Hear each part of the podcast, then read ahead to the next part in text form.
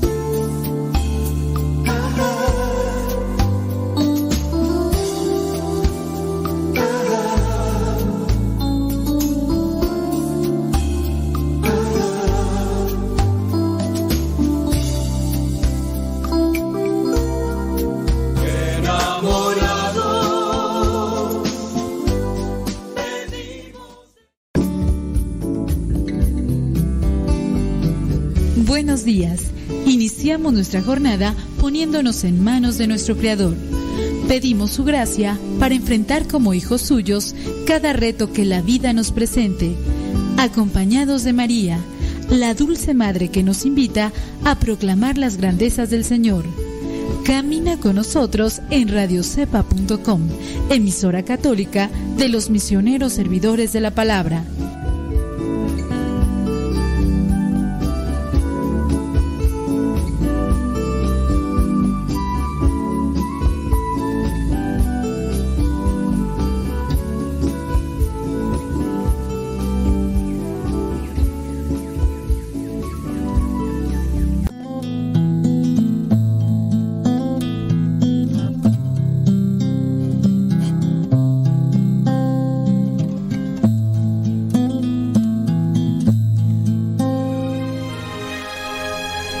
Deja que el Dios de la paz y de la misericordia te acompañe en esta jornada del día y que nuestro corazón esté dispuesto siempre para recibir su gracia, su amor y su perdón.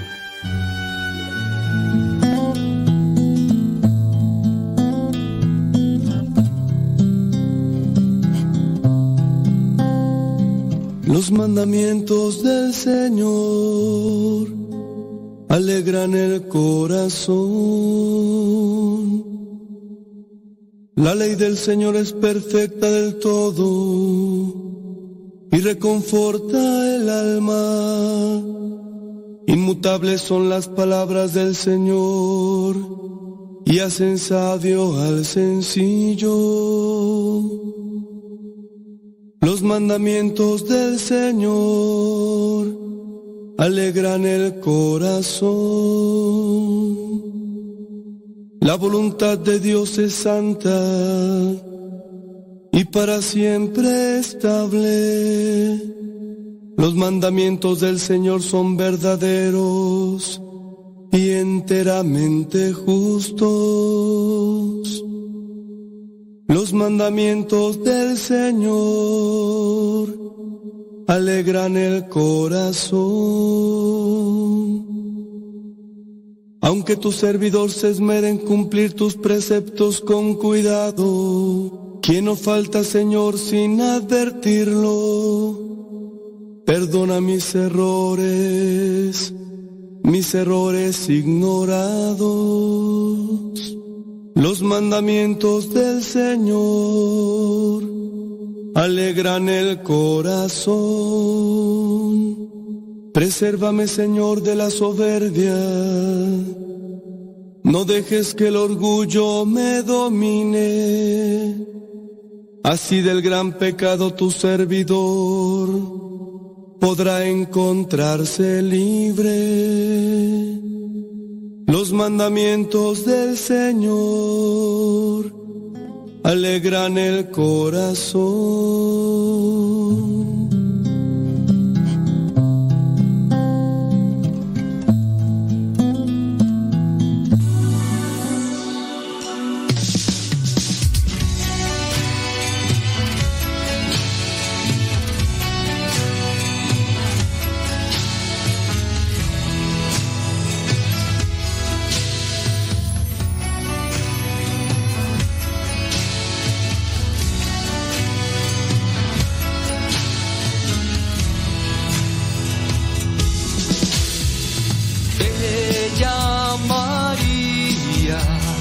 la llena de gracia.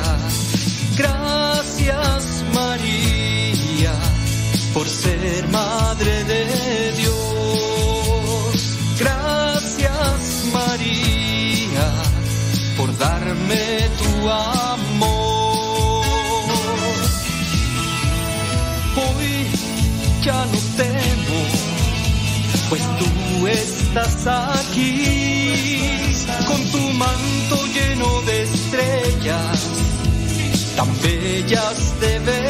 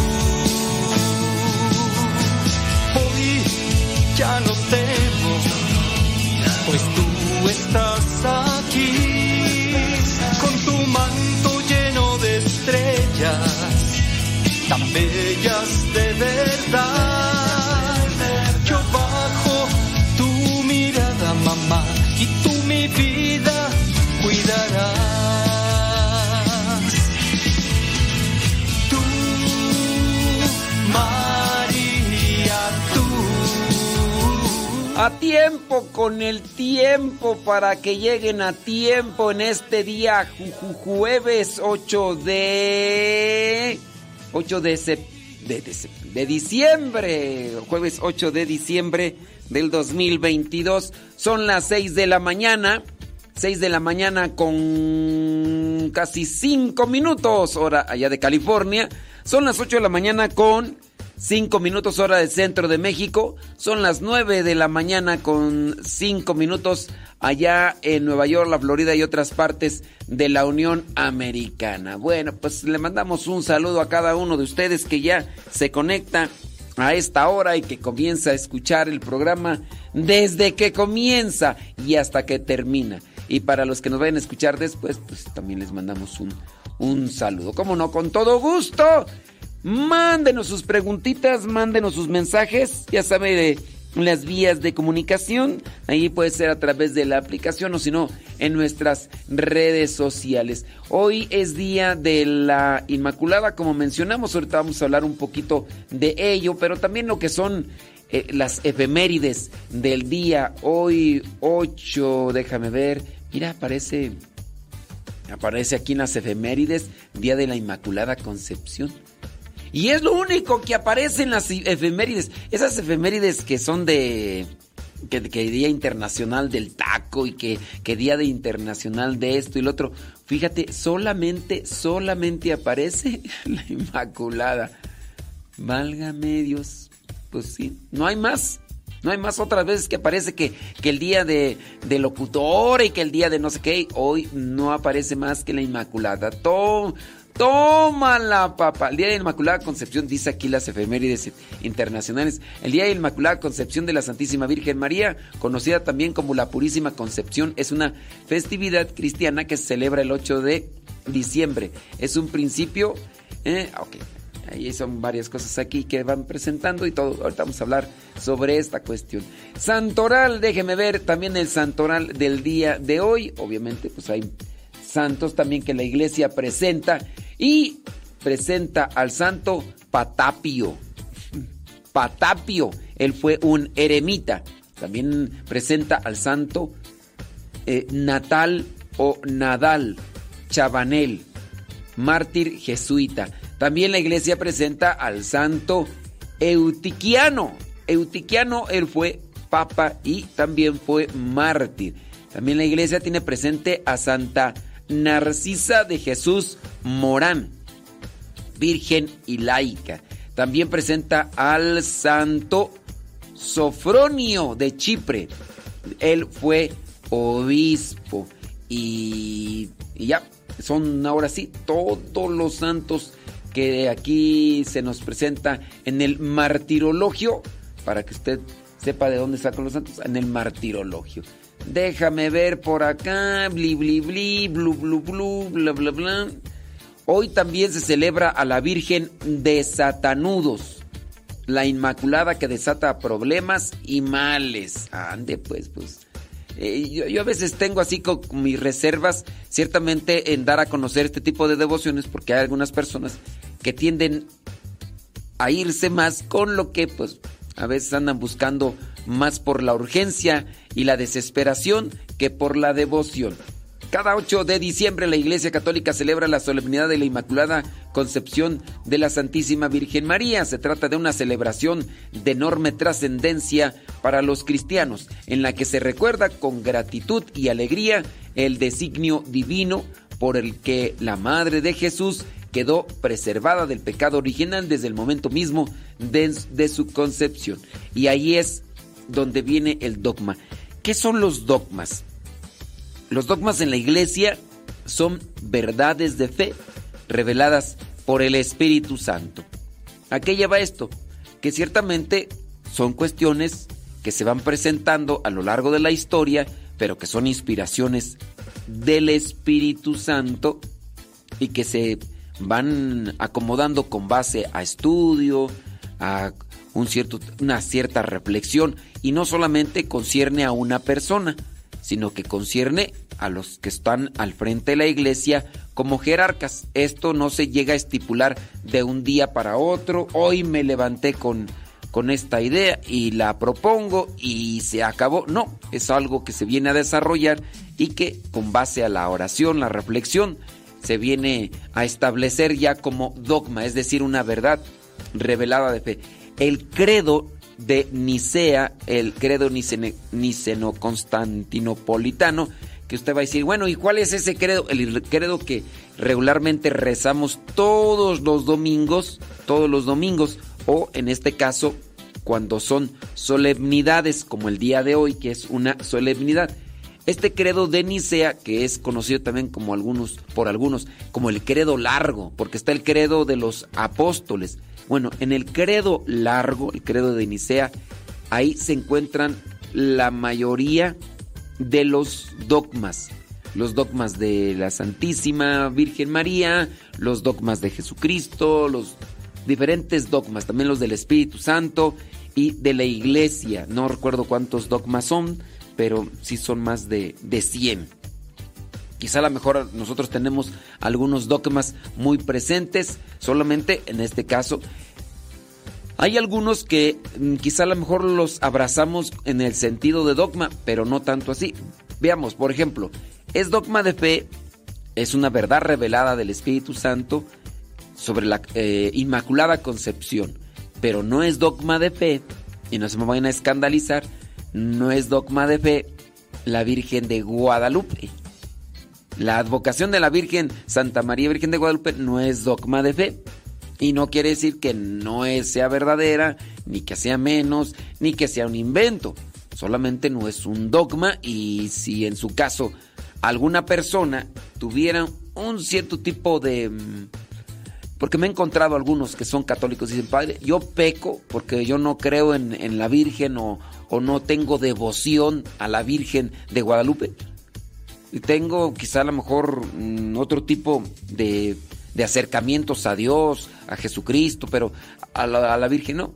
Y en el caso de no tener una devoción a la Virgen de Guadalupe por lo que tú quieras, no es que esté incurriendo en un pecado, porque en, una, en este caso no viene a ser dogma de fe. Pero en el caso de la Inmaculada Concepción, ahí sí se transgrede Si dices tú, yo no creo que eso que se dice, que ella fue eh, libre del pecado original, yo no lo creo, ahí sí ya hay una, una, un pecado en su caso porque no se acepta una verdad de fe revelada en la iglesia.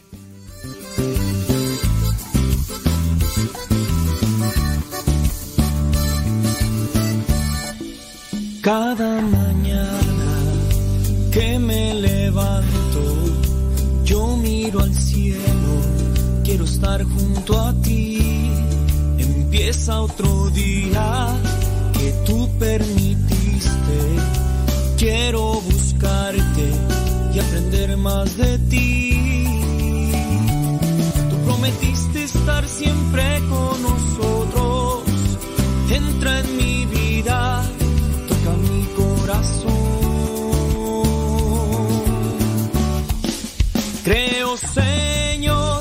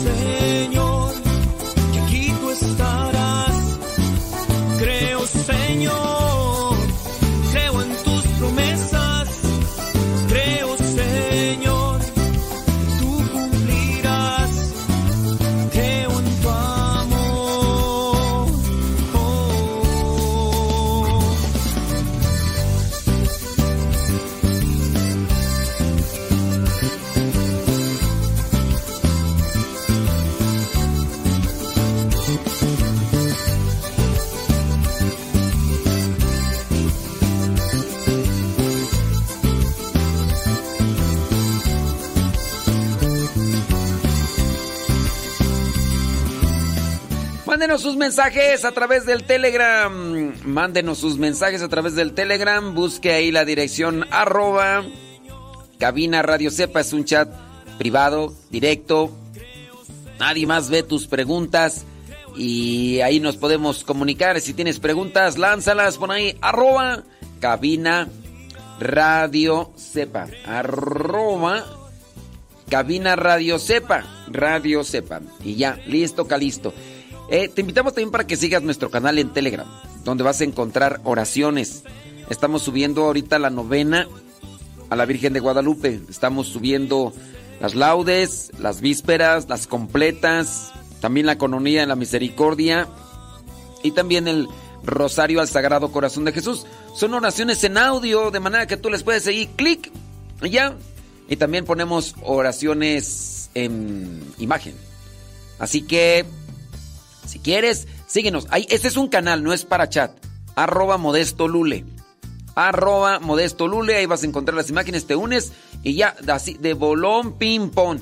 Y ya si nos quieres mandar algún mensajito, mira, deja ver quién está ahí en el chat este, de Telegram. Eh, bueno, desde hace 10 minutos por ahí llegó Griselda Plasencia, Lucy León, Cristina Sánchez. Y, y ya, son las que han llegado ahí al Telegram. Y ya, si tienen preguntas, láncenlas ahí. Por si usted diciendo, ay, Dios mío, hombre, todopoderoso, hombre. Entonces ya son las 8 de la mañana con 15 minutos, 8 con 15.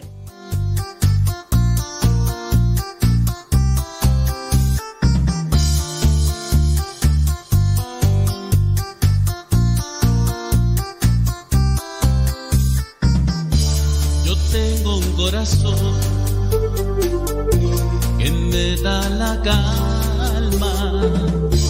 Yo tengo un corazón que alimenta mi alma.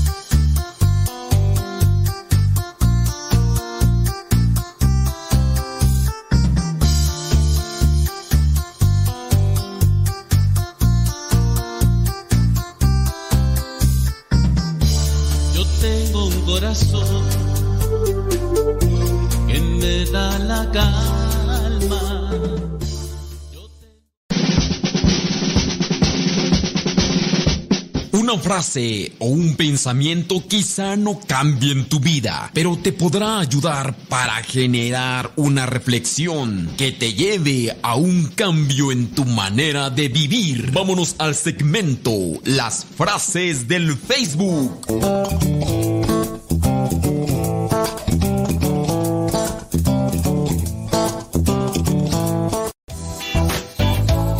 Sí, señoras, señores, a tiempo con el tiempo para que lleguen a tiempo. Son 18 minutos después de la hora, 18 minutos después de la hora.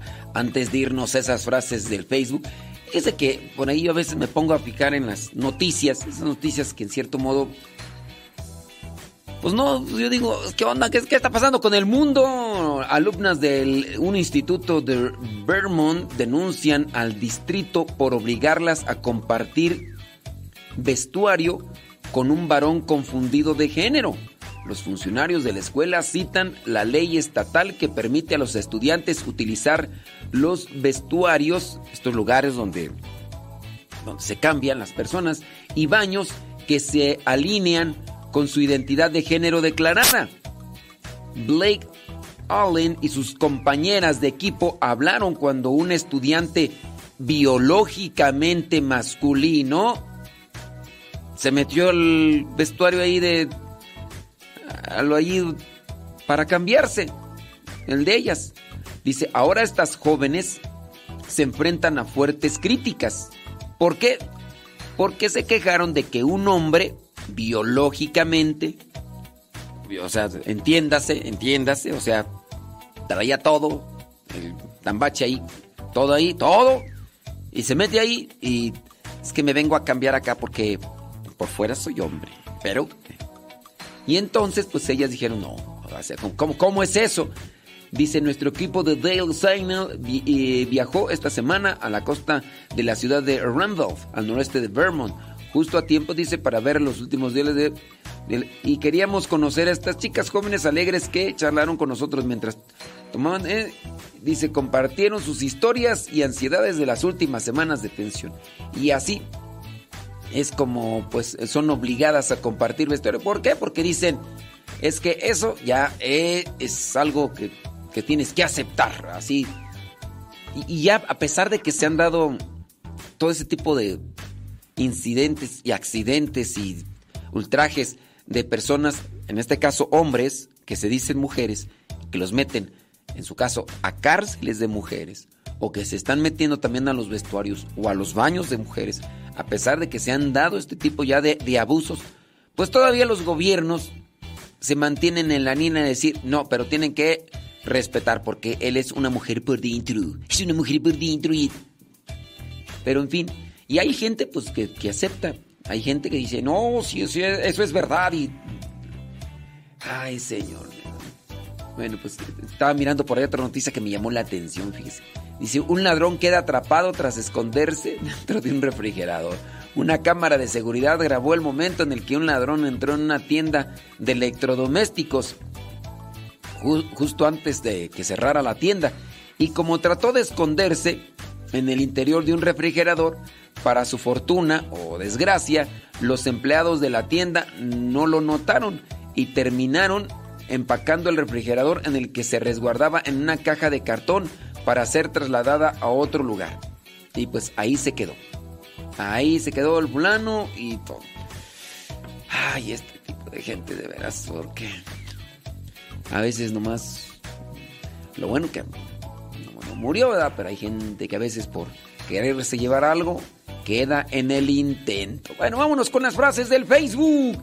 Dice esta frase, muchos aceptamos a Dios para que nos salve, pero pocos nos entregamos totalmente para vivir solo para Él y servirlo sin condiciones. ¿Tú por qué te entregas a Dios? ¿Para que te salve? ¿O te entregas totalmente para vivir solo para Él y servirlo sin condiciones.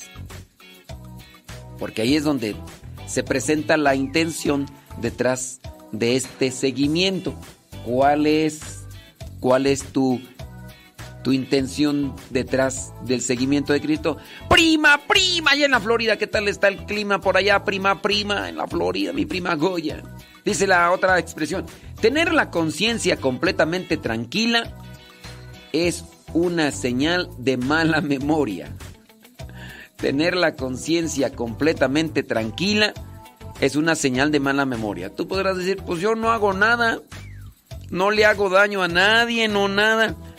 Bueno, no le haces daño a nadie y le haces algún bien, porque también de eso deberíamos de cuestionarnos. Qué bien hice el día de ayer. Qué bien hice el día de ayer. Porque podemos hacer muchas cosas buenas en favor de los demás. Cosas tan pequeñas pero tan importantes que a veces se nos escapan. Eh, no sé, hasta una sonrisa, haberle dado a alguien o compartir una sonrisa con alguien, hasta en eso nosotros podemos hacer algo bueno por los demás. Darle un abrazo a alguien. ¿Cuántos de ustedes que nos están escuchando mm, no se quejan muchas veces de que no les dieron abrazos? Pero, una cosa es que puedes recordar, a mí nunca me dieron abrazos y por eso yo no abrazo, ¿no? Entonces hay una justificación. Al final de cuentas estás haciendo una réplica de lo que a ti no te hicieron y te quejas de algo que no te dieron, pero tú mismo también lo estás llevando a cabo. Cosas muy sencillas, dar un tiempo. Estoy platicando aquí, eh, voy a escucharte, voy a mirarte a los ojos mientras me estás platicando.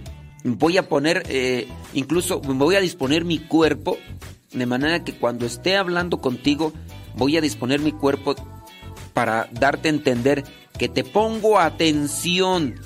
Porque podría ser que tú dispongas tu tiempo para escuchar a otra persona, pero al mismo tiempo estás mirando el celular y le estás diciendo, sí, ¿a poco? Ah, mira, ah, no, no, pues qué chido, ¿eh? Sí, ah, no, está bien, está bien. ¿Y qué va a decir la gente? No, ¿verdad? Entonces, hay que también analizar qué es lo que estamos dando y qué es lo que no estamos dando, porque si no, pues por ahí, a lo mejor sí, yo no, yo no le hago daño a nadie y le haces algún bien, eh, dijiste una palabra de ánimo, eh, impulsaste a otra persona a seguir adelante con un proyecto. A veces que una palabra tan pequeña puede ser tan importante para los demás que pues en ese sentido puede hacer que, que la otra persona siga luchando o, deje algo que le esté ahí afectando en su vida. Son 25 minutos después de la una, criaturas del Señor. ¿Tiene preguntas? Láncela, ya nos llegó una preguntita ahorita regresando. Vamos a compartir la respuesta.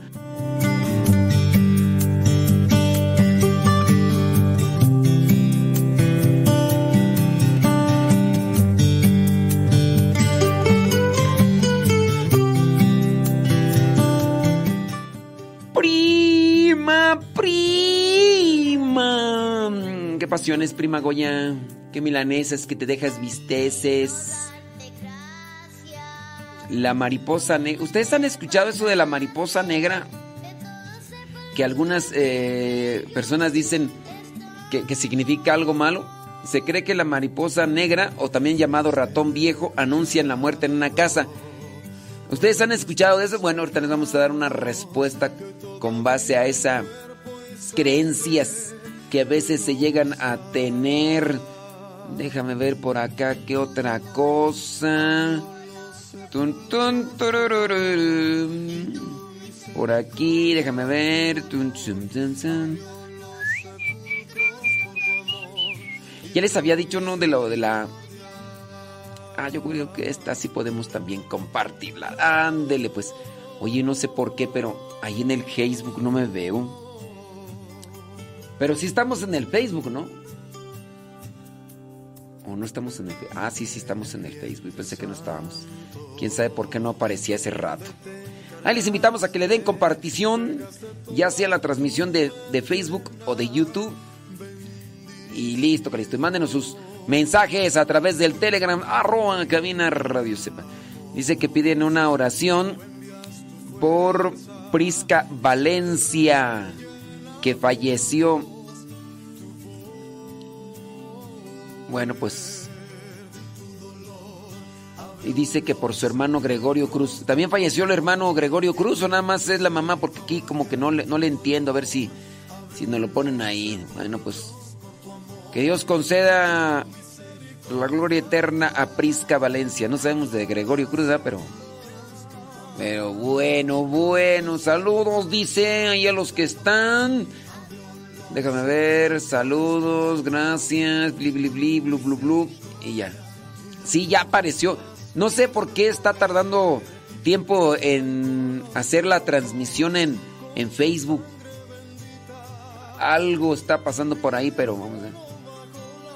Dice Griselda, dice, yo he escuchado que si entran una mariposa es un alma de un familiar y decía, no la mates, ¿a poco? ¿Qué es lo que han ustedes escuchado con relación a esas mariposas negras? Mariposa traicionera. Dice también un insecto que le llaman caja de muerto. Ah, María, pues. ¿Y ese cómo es o qué? dice haciendo desayuno para un Chucky que se va a ir a la escuela, dice Adelina Cautiño. Ándele pues.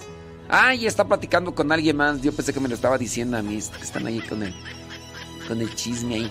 ¿Qué estás haciendo, comadre? Pues aquí. Aquí andamos. De la una. Dice. De San José Iturbide, Guanajuato. Dice Micaela que oración por su salud. Bueno, pues que Dios se manifieste en tu vida. Bli, bli, blu, blu, blu, blu. Déjame ver por acá. Ándele pues. Dice. Llegué a escuchar de el papalote negro cuando era niña. ¿Y ese papalote negro qué es? ese, papalote negro qué es o qué? ¿Es una mariposa? ¿O, es un insecto? ¿Qué es? ¿Han ustedes escuchado de, de esa mariposa? Una mariposa así negra, grande, que, que, ¿Cuáles son esas historias que ustedes escuchaban, oigan?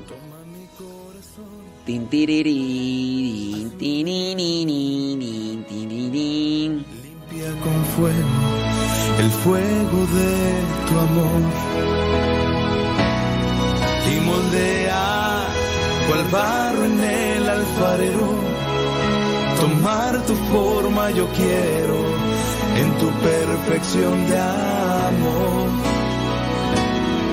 Y construye en mi corazón solo un templo, que adorarte sea mi alimento para siempre, mi Señor.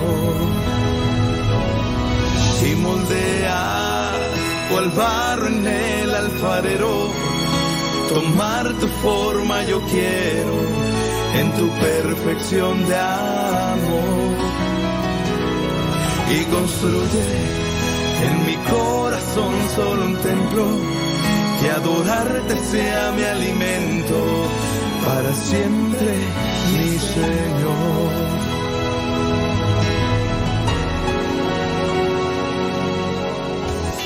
¿Ustedes qué han escuchado de esa mariposa negra que a veces entra a los hogares regularmente en las noches?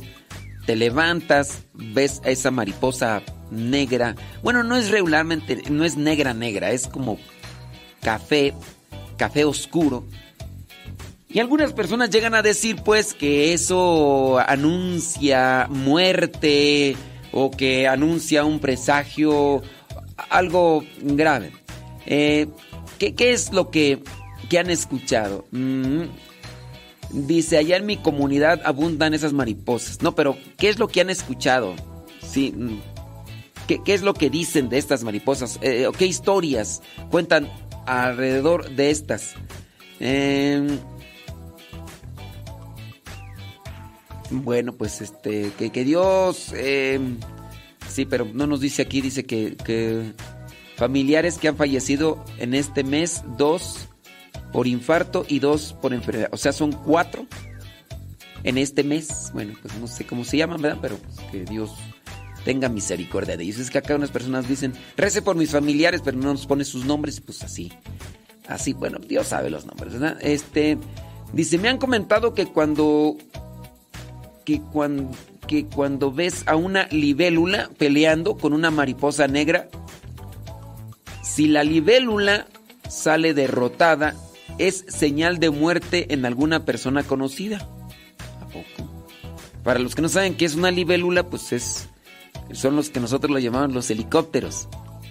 Son estos insectos que regularmente andan en el agua y bueno, si no búsquele ahí en el Google que es una libélula para que usted sepa. ¿A poco esa historia no? Yo nunca miré eh, una porque las mariposas negras regularmente andan en la oscuridad y cuando ya sale el sol regularmente se quedan pegadas a bueno, si hay mariposas negras que andan en el día, pero estas mariposas negras que yo he visto andan buscando en las flores. Mm, pero las mariposas a las que yo me refiero son unas mariposas grandes. Eh, estamos hablando que algunas son casi del tamaño de la palma de una mano.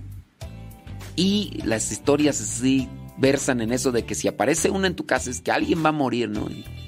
Y algunas personas por eso a veces las cuando las miraban al día en el cuando se despertaban las quitaban ahí y ya no, no, que se vayan, que no, que, que no sé cuánto. Dice, en mi casa seguido se pegan mariposas negras hasta en la puerta y no pasa nada, yo las mato. Yo, yo sí tampoco no estoy de acuerdo con que maten esas maripositas. Pues, ¿qué daño te hacen? A ver, dime, ¿qué daño te hacen esas maripositas? ¿Te, te dañan en algo? Te... Porque, miren, ¿qué pasa con las arañas? Yo sé que muchos de ustedes tienen aracnofobia. ¿Qué es eso? Eh, cuando le tienes miedo, pánico a las arañas. Pero muchas de las arañas lo que hacen es comerse los insectos. Se comen los insectos que pueden estar ahí en tu casa. Incluso tu casa, si tiene arañas, tampoco quiero decir que tengas ahí un nido de, de arañas. No, vayas a tener esas arañas, esas tarántulas y todas esas. No, pero si hay arañitas, ¿por qué matarlas? Pero esas arañas se comen a las moscas, se comen a los zancudos y demás, pero... Pero yo no, yo no entiendo, ¿por, qué matar a esas pobres maripositas negras? A ver, dime, ¿qué te hacen? ¿Qué, ¿Qué alma tan cruel, de veras? ¿Qué alma tan cruel? Dice, yo he escuchado que si llega a tu casa la mariposa es que alguien está pronto a morir. Sí, eso es lo que a veces se dice. Mariposa, panteonino. Sí, no, acá la persona acá, la que dice que mata mariposas ni me está escuchando. Ella está platicando acá con quién sabe quién. Déjame ver quién más me pone acá. Dicen, eh, ándele pues. A mi nieta, dice que cumple años, Catalina, seis años. Bueno, pues que Dios le bendiga. Sí. Bueno, pues ahí, este, déjame ver acá la nota esta que miré sobre las mariposas. La mariposa, mariposas negras en la casa. Se cree que la mariposa negra, o conocida como ratón viejo, anuncia una muerte en casa. Pero ¿qué tan cierto es esto? La mariposa negra, que no es, les digo negra, es un café oscuro, eh, que puede llegar a medir hasta 19 centímetros de largo, ha tenido que enfrentar falsas creencias que en ciertas regiones del mundo existen sobre que pueden traer mala suerte, que su presencia, según algunos, anuncia la muerte de alguna persona en casa o incluso como una advertencia a las madres que descuidan a sus hijos. Puras fake news. en algunas zonas de México es común, sobre todo entre la población de mayor edad, Ah, pues por eso las mata, ya sabes quién. Dice, entre la población de mayor edad, escuchar decir que la presencia del ratón viejo o esta mariposa en alguna esquina de su hogar puede ser un augurio o pronóstico de muerte, por lo que solicitan que de inmediato la maten, la saquen al patio, como fulanita de tal, ya ves que dice que ella llegan muchas y ella siempre las mata. Ay, esta gente. Por su aspecto y colores sombríos, generalmente café y negro, tiene algunas manchas negras. Eh, desde tiempos prehispánicos, este insecto esta mariposa, ha estado presente en diferentes leyendas, tanto en México como en América Latina, todas ellas asociadas con la muerte y los malos augurios, razón por la cual miles de estas mariposas resultan muertas, como ya sabes quién las está mate y mate. Ay, Dios mío. El nombre, en el nombre lleva su penitencia. Este insecto, al que se le denomina en inglés como Black Witch, eh, bruja negra, tiene un estigma negativo desde su nombre científico, Ascalafa adorata, el cual proviene del demonio Ascalaf, Ascalafo, el horticultor de Hades, el rey del inframundo en la mitología griega. Pues ya desde el nombre científico que le dieron a este pobre insecto, ya desde ahí carga su, su, su desgracia. En las culturas mesoamericanas se les conocía en náhuatl como Mictlapapalot, mariposa del país de los muertos. Micpapalot, mariposa de la muerte. Mikipapalot, mariposa de la mala suerte. O Tetzahuapapapult, mariposa del espanto. Mientras en Hawái mientras en Hawái representa a los difuntos que regresan dentro de la creencia y en Hawái dicen que son los difuntos que regresan a despedirse. En Chile se le conoce como la polilla de la muerte, en Venezuela como tarabruja y en Colombia como brujas. En Colombia como brujas. Este. Mm, ay, ¿dónde está? Ya se me perdió. Aquí está. Oh, dicen. ¿Dónde está? Ya se me perdió aquí la cosa, hombre. Como brujas, dice. Ahí consideran que son las almas encamadas de las hechiceras eh, quienes se les prohibió entrar al paraíso. En Cuba se les conoce como tatagua o mariposa bruja y su presencia se considera una advertencia para las madres que descuidan a sus hijos, en tanto que en el Ecuador dice las conocen como tandacuchi y en Perú como taparacuy o taparaco y en ambos países tienen la creencia, al igual que en México, de que si aparecen en tu casa, alguien morirá pronto. Pero ¿Qué es realmente esta mariposa? Bueno, vamos a hacer una pequeñita pausa. Regresando vamos a platicar más sobre, no, bueno, no, un poquito sobre esta cuestión y otros aspectos más y otras preguntas que nos están haciendo que vamos a responder. Tengo amigos, tengo paz, tengo hermanos de comunidad.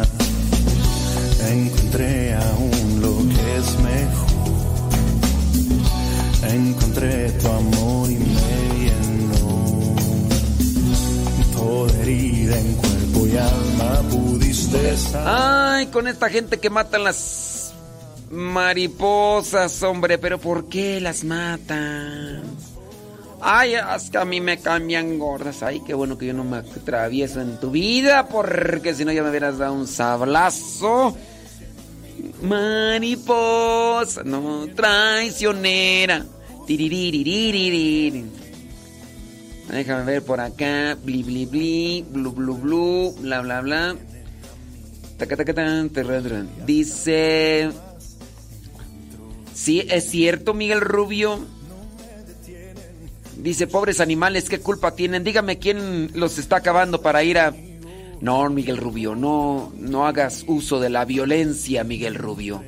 No hagas uso de la violencia también tú, porque recaerías en la misma situación de esta persona que mata las maripositas. Dice, dice la persona, esta persona que mata las mariposas, que esas no tienen ningún beneficio, que ella ha estudiado a profundidad, haya estudiado a profundidad eh, sobre el tema y dice que no, que son un peligro, son un son una plaga y que por eso es que científicamente eh, ella dice no tiene ningún beneficio, por eso las mata y, y bueno, pues es lo que dice acá. Ya sabes quién, ¿verdad? Pues para qué. En fin. En fin. ¿qué vamos a decir? Pues. Oiga, por ejemplo, este, hay muchas personas que matan cualquier insecto. Ven una abeja, ven. Digo, hay animales que sí no tienen, que, que perjudican en cierto modo porque son transmisores de, de bacterias y todo eso. Eh, por ejemplo, los, las moscas. Pues las moscas que nada más andan ahí. Ahí sí yo diría. Pero pobres maripositas, pues ¿qué te hacen? ¿Qué te hacen? Pero bueno, la gente ya cuando quiere desahogarse, ¿verdad? Ya quiere descargar sus... Ay, sus cosas ahí. Pobres maripositas. Ay, ay, ay. En fin. En fin. En fin. Ya nomás nos queda rezar por esas personas que guardan mucho odio en su corazón y que por eso acaban con las maripositas. Pobres maripositas. Sí. A ver, déjame ver por acá. Dice, no me gusta que tú... No me gusta matar a los insectos. Bueno, solo las cucarachas. Ahí sí las mato. Yo he escuchado que son de mala suerte y les tienen un pavor. Yo no las saco ni las mato. Las dejo hasta que se quieran salir. Tú sí sabes. Tú sí sabes. Juanita Lázaro. Ajá.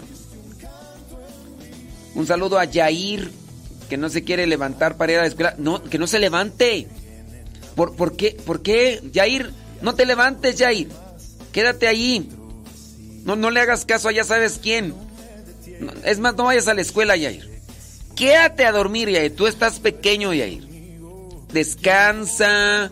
Recupera fuerza. Yair, no vayas a la escuela. Quédate a dormir. Yair. Yair, no vayas a la escuela, Yair. Sí. Yo no sé por qué. Ay, Dios mío santo. Yo no sé por qué lo quiere. A ver, a ver, ¿vayas usted a la escuela? ¿Por qué? ¿Por qué, Yair? Yair, no vayas a la escuela, Yair. Sí, yo, yo que tú no iba, ¿eh? Yo que tú me quedaba ahí. Tu presencia en mi corazón me llenó de valor, pusiste un canto en mí. Tú estás conmigo, contra mí?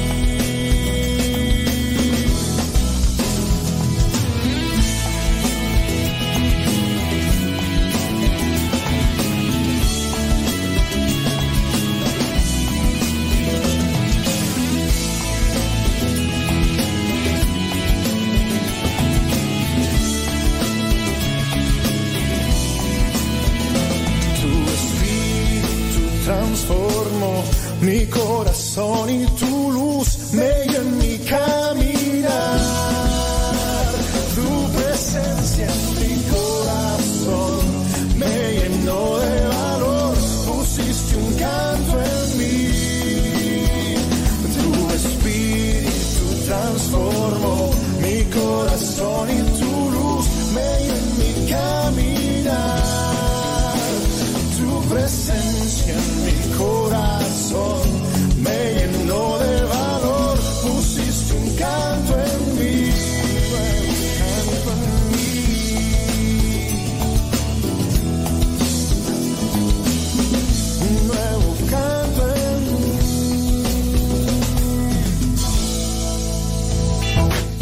Ay, pobre Yair, que lo quieren levantar para ir a la escuela. Ay, no, de veras.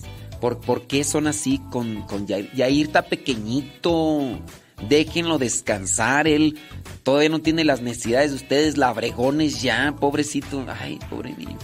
Pobre niño de veras. Yo no sé. ¿Por qué lo.? Ay, Dios. Dios los perdone. Dice por acá. eh, eh, Bren, hace, hace dos días mandé esta pregunta y no sé si no le llegó. Pero bueno, se la envío de nuevo. Ándele pues. Y esta es mi pregunta. ¿Qué sabe usted sobre los retiros de Emaús? No sé nada. ¿Me podría explicar qué sabe de ellos? No sé nada. sí, no sé nada de ellos. Sabrá Dios, yo no. Yo no. No sé, no sé. Sí, pues es que hay de retiros de todos. Sí, retiros de todos, sí. Pues ciertamente no, yo no soy omnisciente, no lo conozco todo. Sí hay. ¿Cuántos ministerios no habrá en la iglesia o con diferentes temáticas? Y pues, está difícil para eh, estar atento a todos. Y no, pues, pues, no, no, tengo la información. Yo, si, si tú me dijeras, ¿qué sabes tú de los retiros que se llevan a cabo en esta casa donde estoy yo? que se llama Centro Nacional de Reconciliación. Ah, aquí sí ya te doy informes. Aquí sí ya te digo, no, mira, por los retiros, aquí hay retiros para niños, hay retiros para jóvenes, hay retiros para mujeres emprendedoras, hay retiros para matrimonios, obviamente, hay retiros de evangelización, hay retiros para líderes. Yo ahí sí te doy información de eso, pero porque estoy aquí. Pero si me preguntas de un retiro, que pues la verdad ahí sí ya te lo quedo a deber. Fíjate que esa información no te la manejo, pero este, y, pues sí, quién sabe. No sé, aquí no, yo no he escuchado esos retiros. Yo estoy acá en México, San Vicente Chicoloapan, Estado de México, y no, no he escuchado. Mariposas, dice, de niña mi papá siempre que entraba una mariposa de las negras grandes a nuestra casa, decía que anunciaban que llovería. Y si las queríamos matar, dice, nos regañaba. Decía, no te hace nada, solo anuncian que va a llover y, ya. Y sí. Ay, a mí se me hace que ya tú ya sabes a quién, quien se dedica a estar mate y mate mm, mariposas, pues no, no, la, no la regañaban. Ay, Dios mío santo. En fin, en fin, en fin. Déjame ver por acá. Déjame terminar con esto. Dice, las libélulas de niños les decíamos caballitos del diablo. Ahora, santo cielo. Caballitos de diablo, así le decían a las libélulas, dice el porro. No, nosotros le decíamos helicópteros. De hecho, pues andábamos siempre queriendo agarrar un helicóptero porque eh, cuando nosotros éramos niños, ¿quién de ustedes, los que son de rancho, ¿verdad? Pues ustedes, los que son de ciudad, que son popis, son, son fresas, pues no. Pero nosotros cuando éramos niños teníamos nuestros drones, drones naturales hay unos, hay unos insectos, son, son escarabajos de color verde oscuro, verde oscuro con una tonalidad también amarilla que se parecen a, a un beetle, a un, a un bochito. A estos escarabajos, nosotros allá en el rancho les decimos mayates. Este, y entonces estos escarabajos Mm, volaban. Nosotros los agarrábamos porque son escarabajos, tienen un cierto tipo de, caparazón. Lo despliegan y abajo de ellos, del, abajo del caparazón, salen unas alas. Y entonces lo que hacíamos era un hilo, un carrete de hilo de estos con que se cose la ropa, le poníamos el hilo alrededor del caparazón y lo, y lo trenzábamos junto con el caparazón que se hacía hacia un lado para sacar las alas. Y entonces agarrábamos el hilo y con un hilo y traíamos nuestro pequeño dron, obviamente con un hilo, y traíamos y andábamos la parvada de chiquillos desastrosos con nuestros drones eh, naturales. Y pues obviamente era un cierto tipo de competencia a ver quién le soltaba más hilo al dron para que volara más. El problema era que a veces se soltaba el, hilo y el pobre mayate ya iba volando el escarabajo. Ay, pobrecito. Después se enredaba entre los guisaches o se enredaba en los postes y ahí se quedaban ahí. Después encontrábamos los dos Así éramos de traviesos cuando éramos niños, sí. Mm. Bueno, déjenme terminar ya nada más con lo de las mariposas porque no voy a hacer que alguien ahí para para que no sigan matando mariposas, hombre, ¿por qué las matan? Pero bueno, a esta persona no la haces entender ni nada. Entre los mitos generados en torno a esta mariposa negra, principalmente por la ignorancia, se señala que el polvo que se desprende de sus alas es venenoso o que puede causar la ceguera si cae sobre los ojos, lo cual es totalmente falso, ya que la mayor afectación que podría causar es una irritación, pero muy leve. De hecho, la ascalafa o dareta es un insecto inocente. Esta mariposa negra es un insecto inocente que forma parte de la familia de las polillas, el cual ayuda ayuda a polinizar las plantas y las flores durante la noche, que se alimenta del jugo de las frutas fermentadas. Entonces, para la persona que se dedica a matar todo tipo de mariposas que aparecen ahí en su casa, que porque dice que no traen ningún beneficio, en el caso de estas mariposas negras que son un, de tono café oscuro, déjeme decirle que estas ayudan a polinizar. Y si no sabe qué es la polinización, pues que le hay en el google, ¿verdad? Gracias a esa polinización tenemos frutas de gran, de mucha variedad y búsquele por ahí en el Google. Entonces, estas ayudan a polinizar las plantas y las flores durante la noche. ¿Quiénes más ayudan a polinizar las plantas y las flores? Lo que son las abejas, las también las mariposas de día y también estas mariposas negras, llamadas así también, eh, ayudan a, eso. Entonces, para que, pero no le vas a hacer entender a esta persona que se dedica a estar las mate y mate, porque pues ya sabes, ya sabes, así es. Dice, para protegerse de los depredadores, aunque no se pueden proteger de cierta persona que las mata, suelen refugiarse en lugares sombreados. Por ello es frecuente encontrarlos en los techos y las esquinas de los diversos espacios de las casas. Lástima que se meten a la casa de ya sabes quién para estarlas mate mate, pero en fin. Pero hay algunas naciones que ven a este insecto como un signo de fortuna y buena suerte, menos en esta casa de ya sabes quién. Por ejemplo, en las Bahamas las conocen como polillas de dinero, ya que tienen la creencia, obviamente superstición, de que si alguna de ellas se posa sobre tu cuerpo, te traerá dinero. Obviamente es una superstición. En Texas, Estados Unidos, señalan que si una eh, estas mariposas se posa sobre el dintel de una casa, la superstición indica que el dueño del inmueble ganará en breve la lotería. Bueno.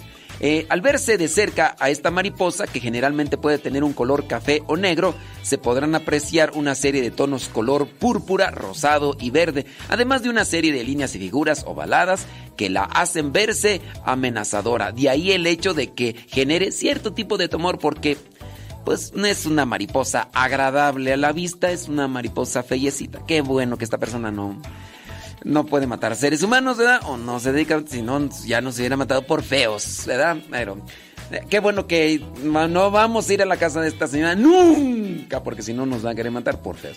Los machos de esta especie pueden alcanzar los 15 centímetros y las hembras llegan a medir 19 centímetros, mientras que sus larvas llegan a medir hasta 7 centímetros. Así, más allá de las supersticiones y creencias, es importante reconocer el papel que juegan estas mariposas para el proceso de la polinización de plantas y flores en medio de un ambiente y evitar así que sean sacrificadas de manera injusta aunque no podemos hacer nada en la casa de esta persona que se dedica a estar matando pobres maripositas.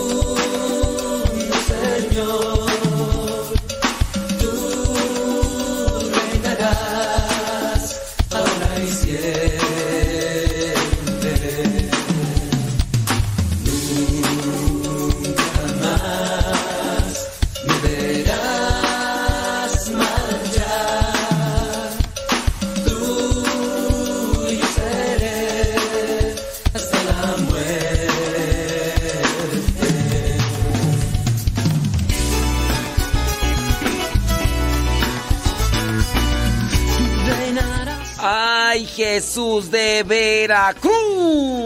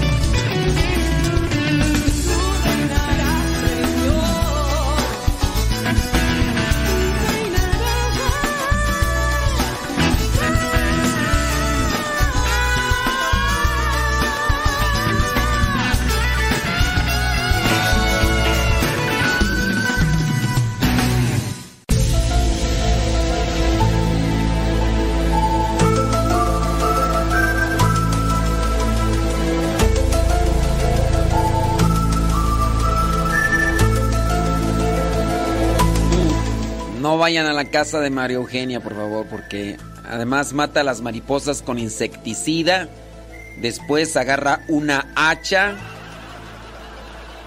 Si con el hacha no logra acabar a las mariposas, agarra una motosierra.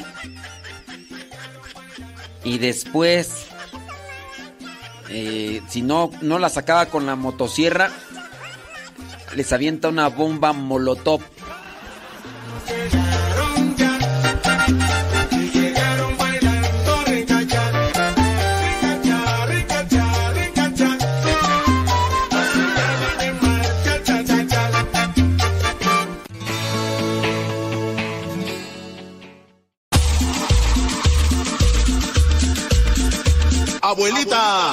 Soy su nieto y ya llegué.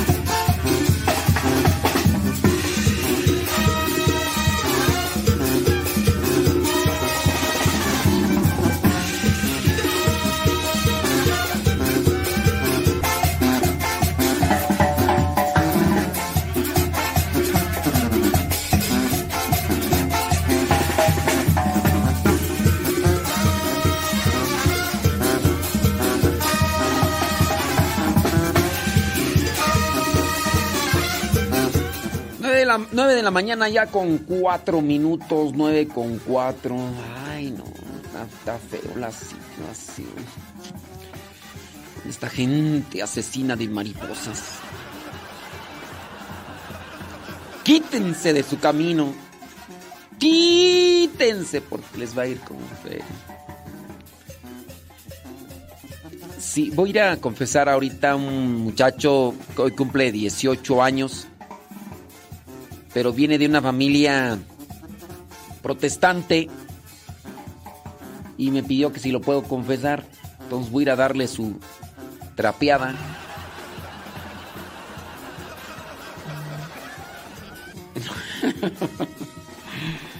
hoy, hoy es su cumpleaños y va a ser su va a ser su primera comunión. Así es, Pedro Castillo, ando baile, baile. Por eso ando medio asoleadillo, porque ya no aguanto como antes. Ya no aguanto como antes. Dice Julia Flores que ella también jugaba con los mayates. Ey. Dice, en mi niñez a las libélulas le llamábamos chicharra. Y también hacíamos con las chicharras lo que usted hacía con los escarabajos. Mm, mira, dice, ya me recordó esos mayates con que yo también jugaba con mis primos y hermanos. Ándele, dice Claudia. Saludos a Male, dice, mayates se les amarra con un hilo, yo los vendía a 50 pesos. No, no, no, no, eh, Male, todavía andabas haciendo negocio. Los mayates o estos escarabajos en ocasiones se juntaban se hacían bolita, quién sabe por qué, pero los encontrabas así haciéndose bolita. Y entonces era la manera de, de llegar y agarrarlos todos, porque en la medida que más tenías en la mano, pues más podías hacer y traías como unos tres o cuatro así.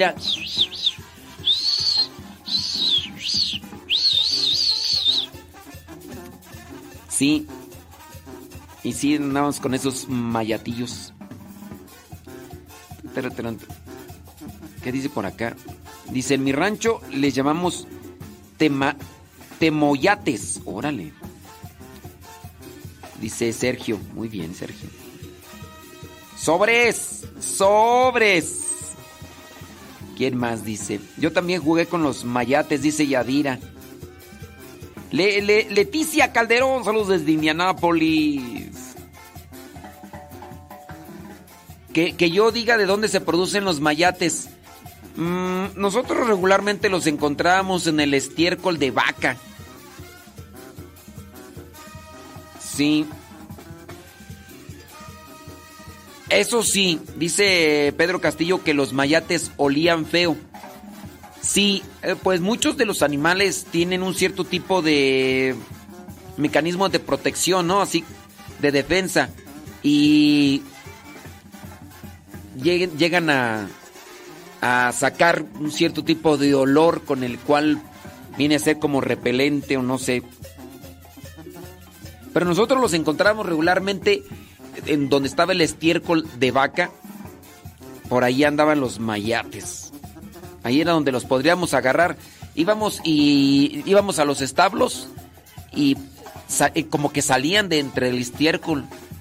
De ahí era donde yo los miraba, yo no los miraba de otro lado. A menos de que ustedes los hayan visto en otro lado. Ay, ay, ay. Bueno, voy, a ir a confesar a este muchacho. Dice que, dice Juanita Lázaro, que no se dice verde oscuro, se dice verde tornasol. Ay, este viernes. Sí, sí, sí, Verdes Tornasol. Ande, pues, pues. Que ver, verdes tornasol. Ay, Dios mío, santo. Bueno. 9 de la mañana con 8 minutos. Oiga, ya le acabo de compartir una canción que se llama Inmaculada, consagradas miguelinas. Y y también les voy a compartir ahí el, varias cosas sobre la Inmaculada Concepción con Mauricio Pérez. Para que ustedes. Es una cápsula que dura eh, un poquito de tiempo, pero creo que es muy informativa. porque voy a ir a confesar a este muchacho. Así que ahorita regreso, mientras ahí se quedan con, con esta información de... No, con la canción y ya también con la información de la Inmaculada.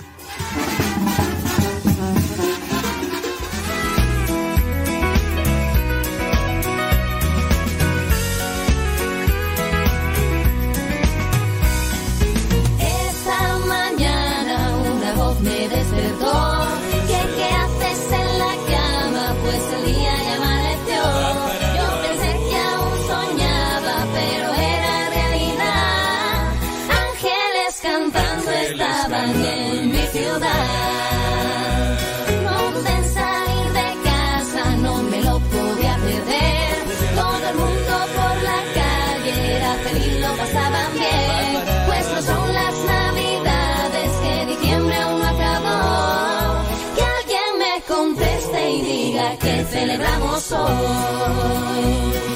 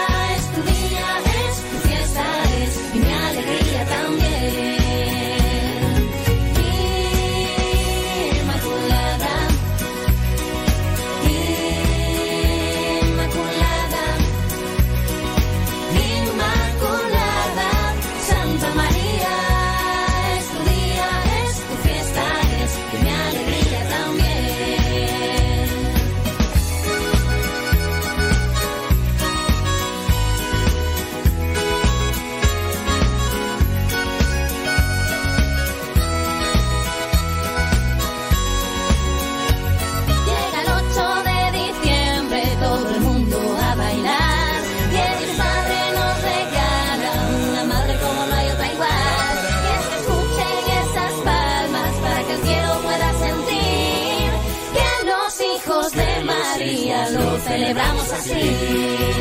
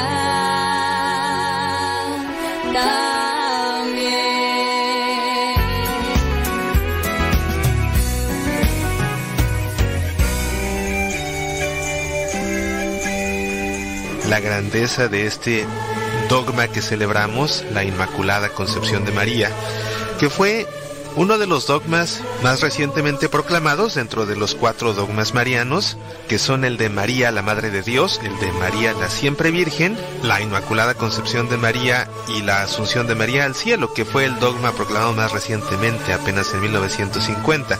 El dogma de la Inmaculada Concepción de María fue proclamado por el Papa Pío IX en 1854 y consiste en que María fue concebida libre de todo pecado. María es totalmente pura, no tiene ninguna mancha de pecado, ni siquiera el pecado original, desde el primer instante de su concepción, desde que Dios la concibió en su mente, desde que Dios la concibió para ser madre de su Hijo encarnado, desde ese momento María fue concebida libre de pecado. Y es en esto en lo que consiste el dogma de la Inmaculada Concepción de María, que por cierto es el dogma menos comprendido o el dogma más confundido dentro de la Iglesia Católica, pues muchas personas lo confunden con el dogma de la encarnación de Jesús en María sin participación humana. Pero eso es el dogma de la encarnación que no debe confundirse con este dogma de la Inmaculada Concepción de María. María fue concebida libre de todo pecado por el gran rol que debería jugar en el plan de la salvación. Simplemente debería ser la madre del Hijo de Dios. Y es por ello que Dios la concibe de esta manera. Maximiliano Colbe, nuestro padre fundador en la milicia de la Inmaculada, estuvo siempre cautivado por este concepto de la Inmaculada Concepción de María y dedicó muchos años de su esfuerzo mariológico a tratar de descubrir por qué es que María no solamente fue concebida libre de todo pecado, sino que ella misma se nombra como la Inmaculada Concepción.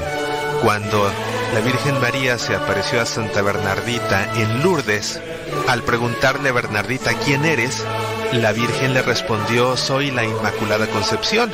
No le dijo, soy aquella que fue inmaculadamente concebida, no le dijo, soy aquella que fue concebida libre de todo pecado, sino que le dijo, yo soy la Inmaculada Concepción. Esto intrigó a Maximiliano Colbe porque, como sabemos, en la tradición del pueblo de Dios, el nombre de una persona significa las cualidades intrínsecas de esa persona, significa el sentido de esa persona, significa la misión de esa persona. Y es por eso que vemos en la Biblia como cada vez que alguien entra a formar parte del proyecto de Dios, lo primero que hace Dios es cambiarle el nombre. Pensemos por ejemplo en Abraham, que al seguir el plan de Dios cambió Dios mismo su nombre por el de Abraham, que ahora significa Padre de las multitudes, o recordemos el caso de Simón el apóstol, o mejor dicho de Simón el pescador, que al convertirse en apóstol de Jesús, Jesús le cambia el nombre por Kefas, por Pedro, porque sería la piedra sobre la cual Cristo edificaría su iglesia.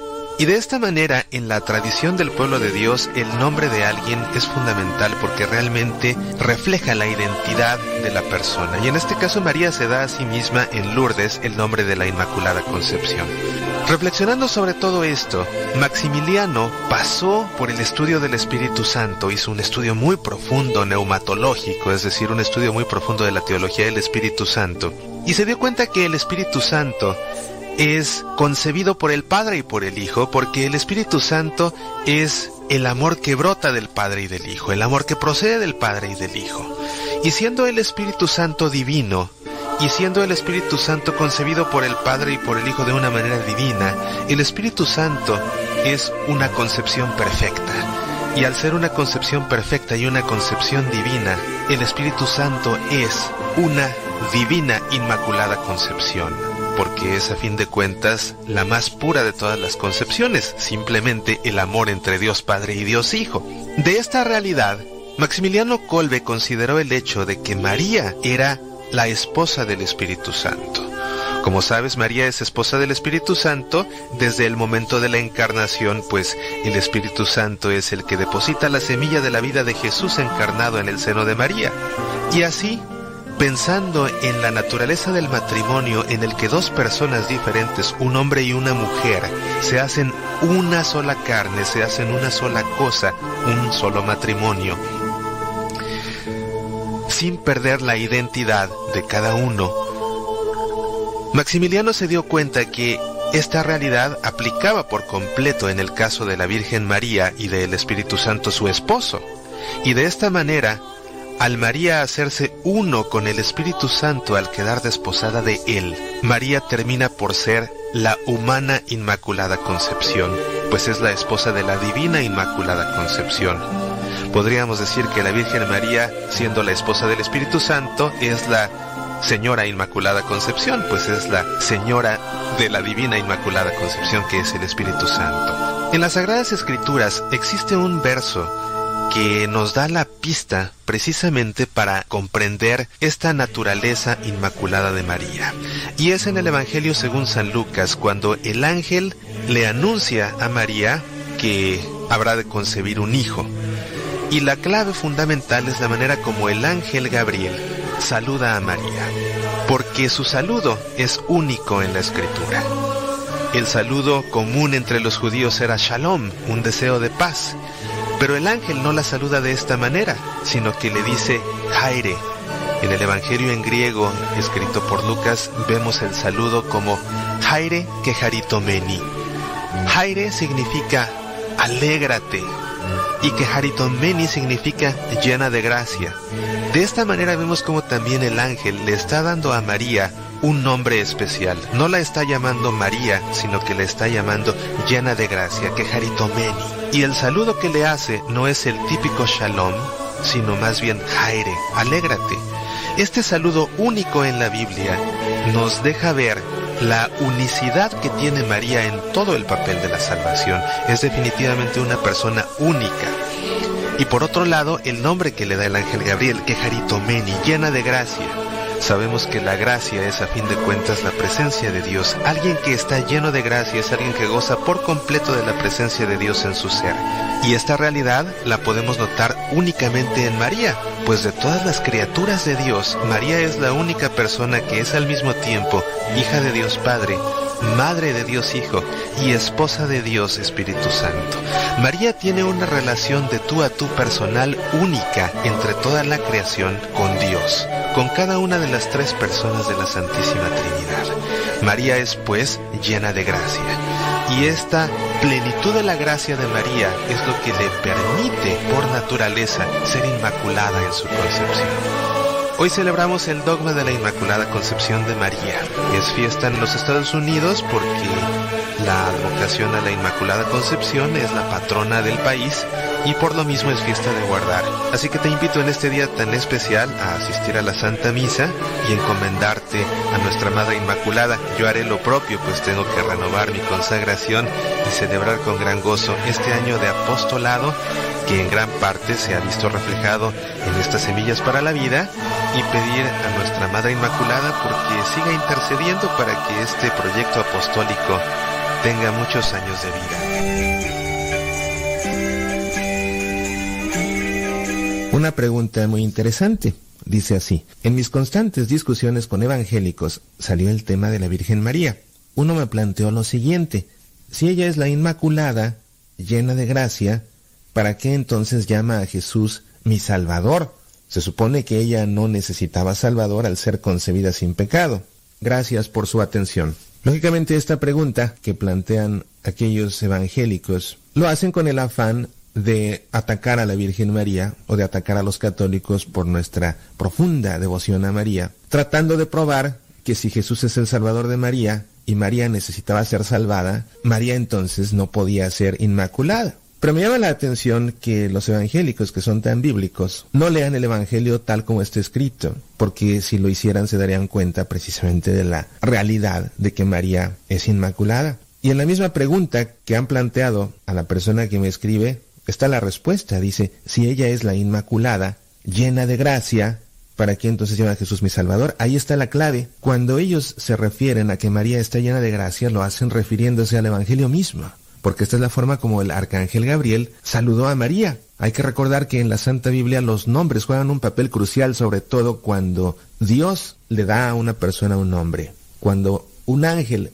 llama a una persona por cierto nombre, porque en ese nombre se encierra la esencia de la persona misma. Y de esta manera el arcángel no saluda a María diciéndole, alégrate María, sino que le dice, alégrate, llena de gracia. En griego, en el original del Evangelio de Lucas, Jaire Meni. La palabra Meni, llena de gracia, significa precisamente eso, gozar de la plenitud de la gracia de Dios, gozar de la gracia de Dios en lo absoluto, sin medida, en lo extremo. Y alguien que goza de la gracia de Dios en lo absoluto, en lo absoluto, por fuerza debe estar libre de pecado. Porque de lo contrario, la gracia de Dios no sería absoluta y el ángel no hubiera saludado a María de esta forma. Y como te digo, es el nombre, es el apelativo que el ángel da a María en ese momento. No por nada, más adelante, siglos después, en Lourdes, cuando la Virgen se aparezca a Santa Bernardita y Bernardita le pregunte por su nombre, ella no dirá soy María, ella dirá soy la Inmaculada Concepción. María responde dándose a sí misma ese mismo nombre, Inmaculada Concepción. Y es precisamente porque está llena de gracia que más adelante también en la Biblia, para nuestros hermanos evangélicos tan bíblicos, Isabel, la pariente de María, le va a decir, bendita eres entre todas las mujeres, entre todas, absolutamente todas. María es punto y aparte. Ahora bien, esta pregunta, haciendo a un lado la intención de atacar a la Iglesia Católica, dentro del seno de la Iglesia Católica no es una pregunta ociosa porque también confrontó a teólogos de un altísimo calibre. Pensemos, por ejemplo, en San Buenaventura, el sucesor de San Francisco de Asís mismo. Pensemos en Santo Tomás de Aquino. Santo Tomás de Aquino topaba con pared porque bajo la premisa de que la redención de Jesús es universal, Santo Tomás de Aquino no podía comprender entonces cómo María pudo haber sido concebida libre de pecado, porque si nació libre de pecado no necesitaba entonces ser redimida. Pero si la redención de Jesús es universal, entonces abarca a todos los hombres y a todas las mujeres de todos los tiempos, incluyendo a María. Entonces, o bien decía Tomás de Aquino, la redención de Jesús no es universal, porque con uno que quede excluido ya no es universal, o bien la redención de Jesús no es universal porque María es inmaculada, o bien la redención de Jesús sí es universal y por tanto María no es inmaculada. Y concluía Tomás de Aquino, como sabemos categóricamente que la redención de Jesús es universal, entonces María no pudo haber sido concebida de manera inmaculada, libre de pecado. Con el paso del tiempo, grandes teólogos pudieron descifrar este trabuco que no pudo resolver el mismo Tomás de Aquino, comprendiendo que la Inmaculada Concepción de María es también un fruto de la redención de Jesús, pero es un fruto que María recibió por anticipado. Nosotros somos redimidos a posteriori, María fue redimida a priori. Nosotros somos redimidos por Jesús después de haber sido concebidos. María fue redimida por Jesús antes de ser concebida. Es como cuando vamos con un médico, si vamos con un médico ya enfermos y el médico nos cura, el médico está ejerciendo su oficio de la medicina sanándonos una vez enfermos. Pero si vamos con un médico antes de enfermarnos para que nos ayude a prevenir que nos enfermemos y nos receta algunas vitaminas o alguna vacuna para impedir que nos enfermemos, el médico también está ejerciendo su oficio de medicina previniendo que enfermemos. De la misma manera entonces, esta Inmaculada Concepción de María es un fruto de la redención de Jesús, pero por anticipado. Y en este caminar mariológico, comprendiendo el dogma de la Inmaculada Concepción, Juan Duns Coto, un franciscano muy eminente, planteó el siguiente silogismo. ¿A Dios le convenía que su madre naciera sin mancha del pecado original? Y la respuesta lógica es sí. A Dios le convenía que su madre naciera sin mancha alguna. Si iba María a ser la madre del Hijo de Dios, debía ser una madre inmaculada para poder asumir este papel de madre de Dios, para poder guiar en la perfección a su Hijo. Entonces, sí, a Dios le convenía que María naciera inmaculada. Entonces preguntaba Juan Dunscoto, ¿Dios podía hacer que su madre naciera sin mancha de pecado original? Y la respuesta lógica es sí, porque Dios es todopoderoso, por supuesto que puede hacerlo. Preguntaba entonces también Juan Dunscoto, ¿y lo que a Dios le conviene hacer, lo hace o no lo hace? Y la respuesta es obvia, lo que a Dios le conviene hacer, lo hace. Concluyó entonces Juan Dunscoto, en primer lugar, para Dios era mejor que su madre fuera inmaculada, o sea, sin mancha del pecado original, y en segundo lugar, Dios podía hacer que su madre naciera inmaculada sin mancha. Por tanto, Dios hizo que María naciera sin mancha del pecado original. Potuit dequit ergo fecit. Podía hacerlo, le convenía hacerlo, luego lo hizo. Y así María fue inmaculada. Como te digo, una explicación por demás sencilla. Dios es todopoderoso, ¿cómo no va a poder concebir a María Inmaculada? Pero también es de altísima escuela, porque fue precisamente lo que logró que avanzara la comprensión del dogma de la Inmaculada Concepción por parte de la Iglesia, gracias a este Juan Duns Coto y su famoso potuit dequit ergo fecit. Podía, le convenía, por tanto lo hizo. Dios concibió así a María Inmaculada, como un fruto anticipado de la redención de Jesús, el Salvador de todos.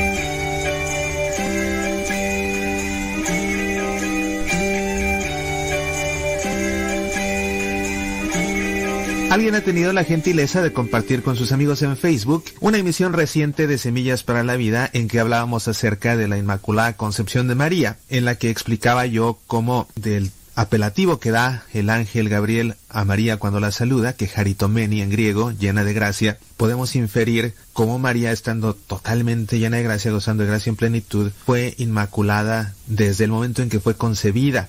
Alguien en respuesta ha dejado este mensaje a la persona que gentilmente compartió nuestra emisión. Discúlpame, pero qué herejía y qué ignorancia de las escrituras. Llena de gracia, por supuesto, implica que María era pecadora, porque como ahí mismo lo dice en el original griego, gracia se refiere a un regalo inmerecido. Y después cita un versículo de la carta de Pablo a los Romanos 3:23, por cuanto todos pecaron y están destituidos de la gloria de Dios. Todos incluye a todos, o sea, todos pecaron, lo que incluye a María. Pues ante tal contundencia y erudición bíblica, ¿qué puede uno decir? Solo que mejor pida perdón y me retire porque implacable el comentario, ¿verdad? Discúlpame, pero qué herejía y qué ignorancia de las escrituras, así me lo puso. Bueno, pues te propongo que en lugar de pedir perdón y retirarme, profundicemos más en esta cuestión bíblica y sobre todo en estos argumentos de esta persona que claramente está en contra de la Inmaculada Concepción, algo que considera una herejía total por lo que vemos aquí. Y como te digo, me ha citado como argumento fundamental de su tesis este versículo de la carta de Pablo a los Romanos 3:23, todos pecaron y están destituidos de la gloria de Dios. Entonces, si todos pecaron, pues eso incluye por supuesto a María. Entonces, si María pecó, no pudo ser concebida de una manera inmaculada. Bueno, yo creo que esta persona realmente sabe de lo que está hablando. Yo creo que esta persona realmente tiene profundísimos conocimientos de la escritura, ¿verdad? Por eso es que me dice, qué ignorancia de la escritura. Ella sí sabe de esto. Entonces yo más bien me inclino a pensar que no de desconocimiento bíblico, sino que se trató de un caso de olvido. Se le olvidó considerar aspectos fundamentales que todas las personas que conocen a fondo la Biblia consideran siempre y que no pueden pasar por alto. Una regla fundamental que todo biblista conoce es que ningún texto de la Biblia debe leerse fuera de contexto, porque cuando se lee fuera de contexto se corre el grandísimo riesgo de interpretarlo de una manera equivocada. No solo los pasajes bíblicos, incluso las palabras que alguien dice, incluso en una conversación, cuando se sacan de contexto, se pueden malinterpretar, malentender y dar lugar a un sinnúmero de malentendidos, como todos sabemos. Entonces, entonces en el caso de la palabra de Dios es lo mismo, hay que entender siempre un texto en su contexto. Este versículo de la carta de San Pablo corresponde a una parte de esta carta que es la obra cumbre de la teología paulina, en la cual lo que Pablo pretende comunicar a los judíos que se han hecho cristianos y que viven en Roma es que creer en la ley, en la ley de Dios, no salva. Lo que le preocupa a Pablo comunicarles es que no por el hecho de ser judíos se van a salvar, ¿verdad? Porque ellos tenían esa relación, soy judío, creo en la ley, estoy justificado. Y Pablo les demuestra que no por ser judío uno es justificado, por creer en la ley. Les explica que si un gentil, es decir, alguien que no es judío, no peca, es justificado aunque no sea judío y aunque no crea en la ley. Y les demuestra cómo si un judío peca, se condena aunque sea judío y crea en la ley. Y últimamente, lo que nos justifica no es ni ser buenos gentiles, ni ser buenos judíos, lo que nos justifica es Jesús mismo, entonces hay que tener fe en Jesús. Todo esto es lo que Pablo está desarrollando en esta parte de su carta a los romanos. Y de esta manera Pablo, para dar a entender que tanto los judíos como los gentiles necesitan ser justificados por Cristo Jesús, es que Pablo hace referencia a que todos son pecadores. Ahora bien, me sorprende que esta persona que conoce también las escrituras, para echar abajo la tesis de la Inmaculada Concepción de María, en vez de recetarnos este versículo que dice, por cuanto todos pecaron, están todos destituidos de la gloria de Dios, no mejor nos recetó otro versículo mucho más implacable, que encontramos apenas dos párrafos antes de este. En el capítulo 3, a partir del versículo 9, Pablo escribe lo siguiente, entonces ¿qué? ¿Llevamos ventaja a los judíos? De ningún modo, pues ya demostramos que tanto judíos como griegos están todos bajo el pecado. Como dice la escritura, no hay quien sea justo, ni siquiera uno solo. No hay un sensato, no hay quien busque a Dios. Todos se desviaron, a una se corrompieron, no hay quien obre el bien, no hay siquiera uno. ¿A poco no si esta persona hubiera citado este párrafo, que en realidad está copiado, Pablo lo copia del Salmo 14, pues hubiera tenido mucho más fuerza en su argumento, mucha más fuerza en su argumento, porque este salmo al que Pablo hace referencia dice, no hay quien sea justo, ni siquiera uno solo, ni siquiera uno solo. Entonces, pues mucho menos María, ¿verdad? Y ya con esto demostramos claramente que María no fue inmaculada, nos sacudimos las manos y nos vamos y ganamos el debate. Pero no, no estamos debatiendo, estamos dialogando. Estamos dialogando entre personas que saben de la Santa Biblia. Entonces, alguien que sabe de la Santa Biblia también sabe que por fuerza se tiene que considerar el estilo literario con el que alguien escribe.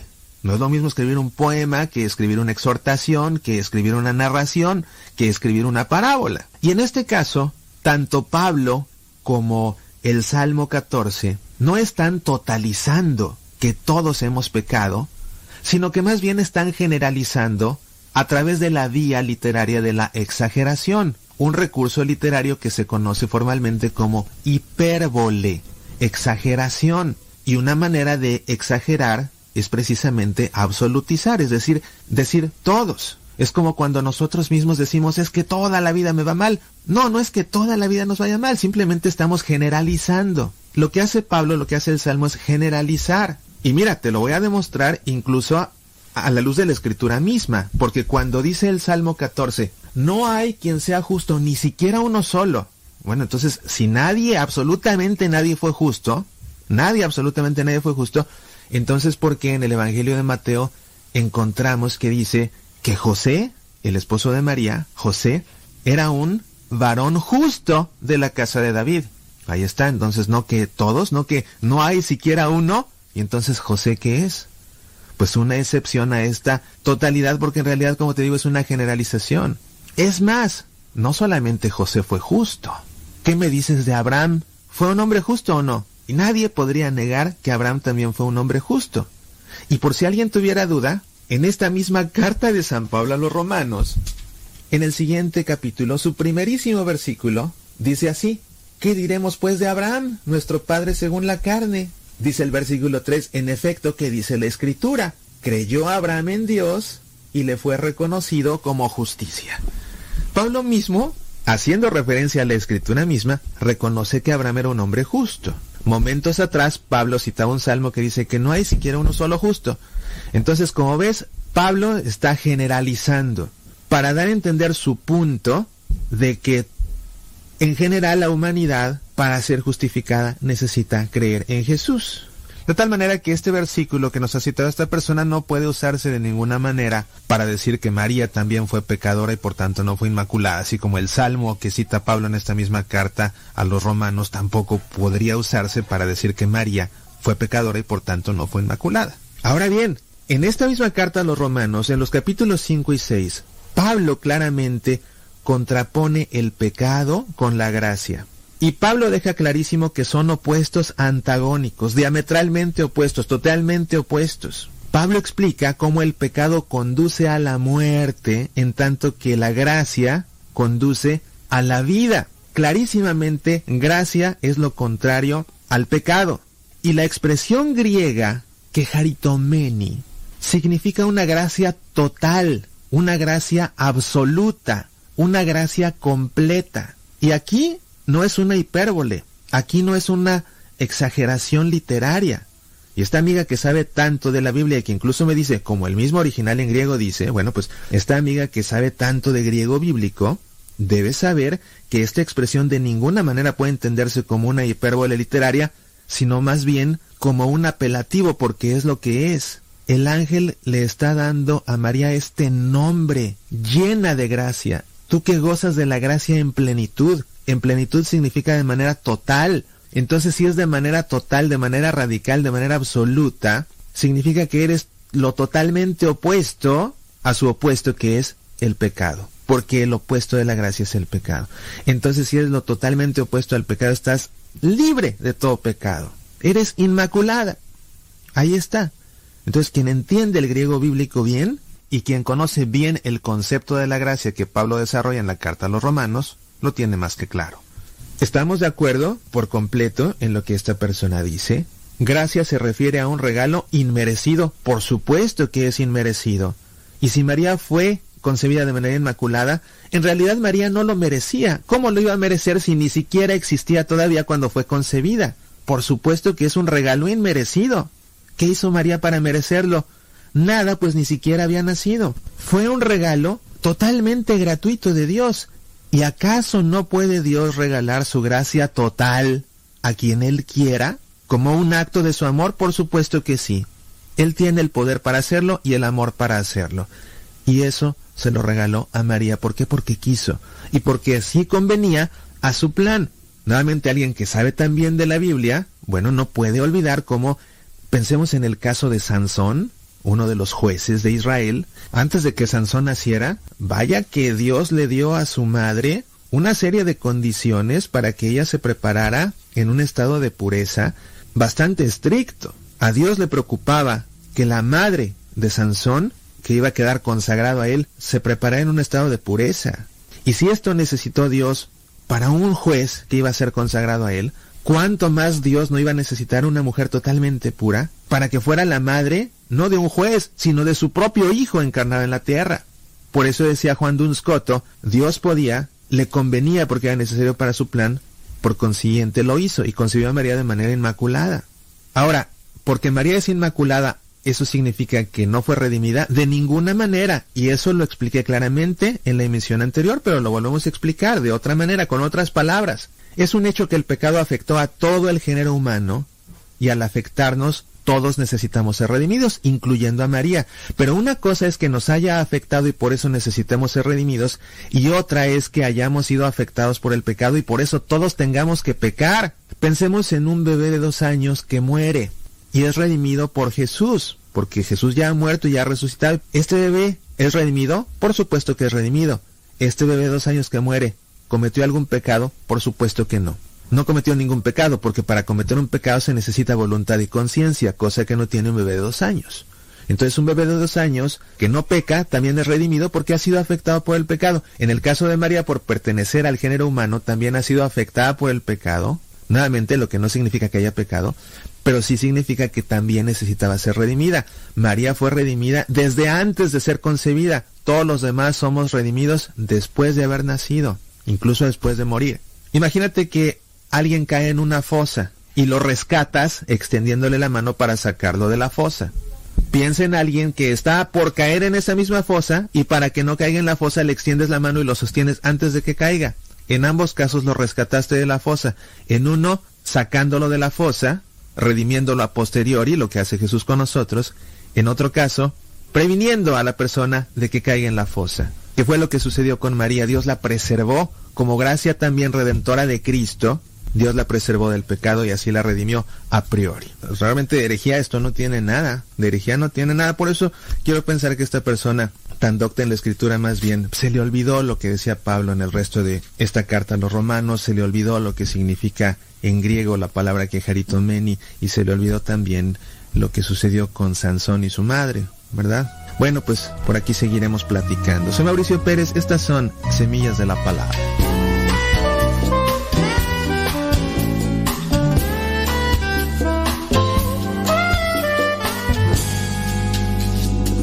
Una carta de mi Dios me trae cada amanecer, con promesas ya cumplidas, con proyectos por hacer, con esperanza, con vida intensa, su protección segura y su mirada tan tierna.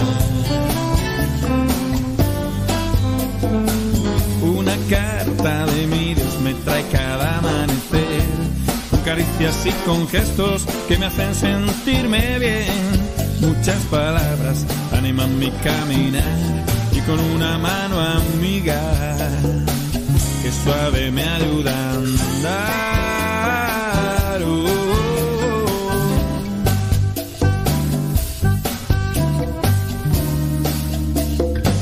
Una carta de mi Dios me trae cada amanecer, fotos de mis hermanos de los puedo ver de corazón, los querré y alguno que aún no es cercano, poco a poco acercaré.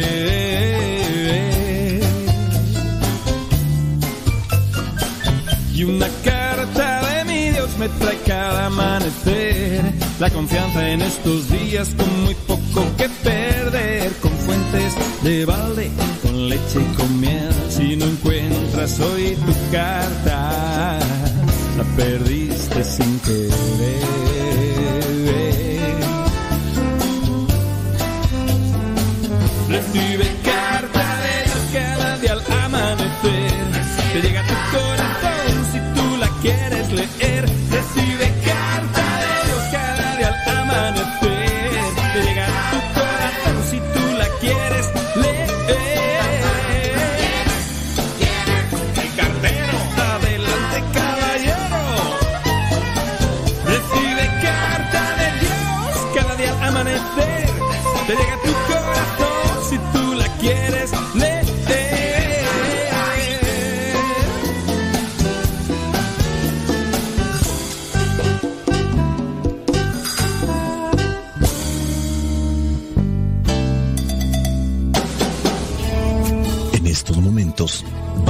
Escuchar la palabra de Dios. Dispón tu corazón para que el mensaje llegue hasta lo más profundo de tu ser.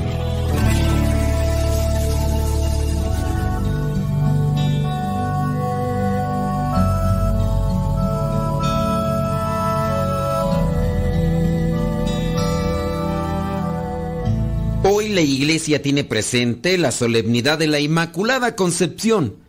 Para esto nos presenta el Evangelio de Lucas capítulo 1, versículos del 26 al 38. Dice así. A los seis meses Dios mandó al ángel Gabriel a un pueblo de Galilea llamado Nazaret, donde vivía una joven llamada María. Era virgen, pero estaba comprometida para casarse con un hombre llamado José, descendiente del rey David. El ángel entró en el lugar donde ella estaba y le dijo, Salve, llena de gracia, el Señor está contigo. María se sorprendió de estas palabras y se preguntaba qué significaría aquel saludo. El ángel le dijo, María, no tengas miedo, pues tú gozas del favor de Dios. Ahora vas a quedar encinta, tendrás un hijo y le pondrás por nombre Jesús. Será un gran hombre al que llamarán Hijo del Dios Altísimo, y Dios el Señor lo hará rey, como a su antepasado David para que reine por siempre sobre el pueblo de Jacob. Su reinado no tendrá fin. María preguntó al ángel, ¿cómo podrá suceder esto si no vivo con ningún hombre?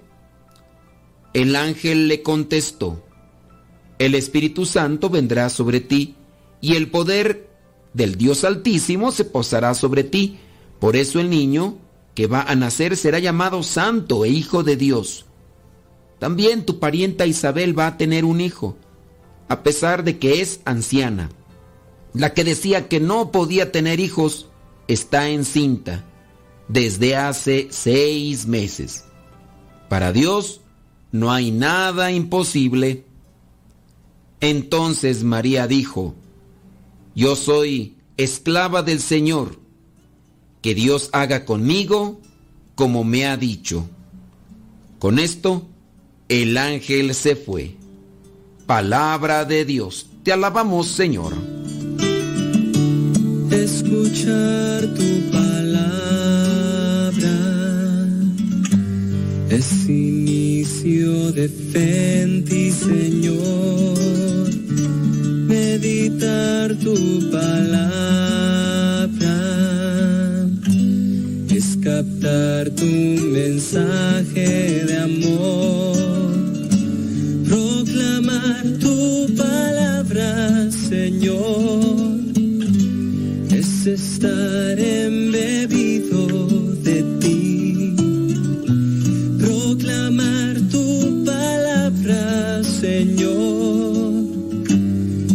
es ya dar testimonio de ti, mi Dios.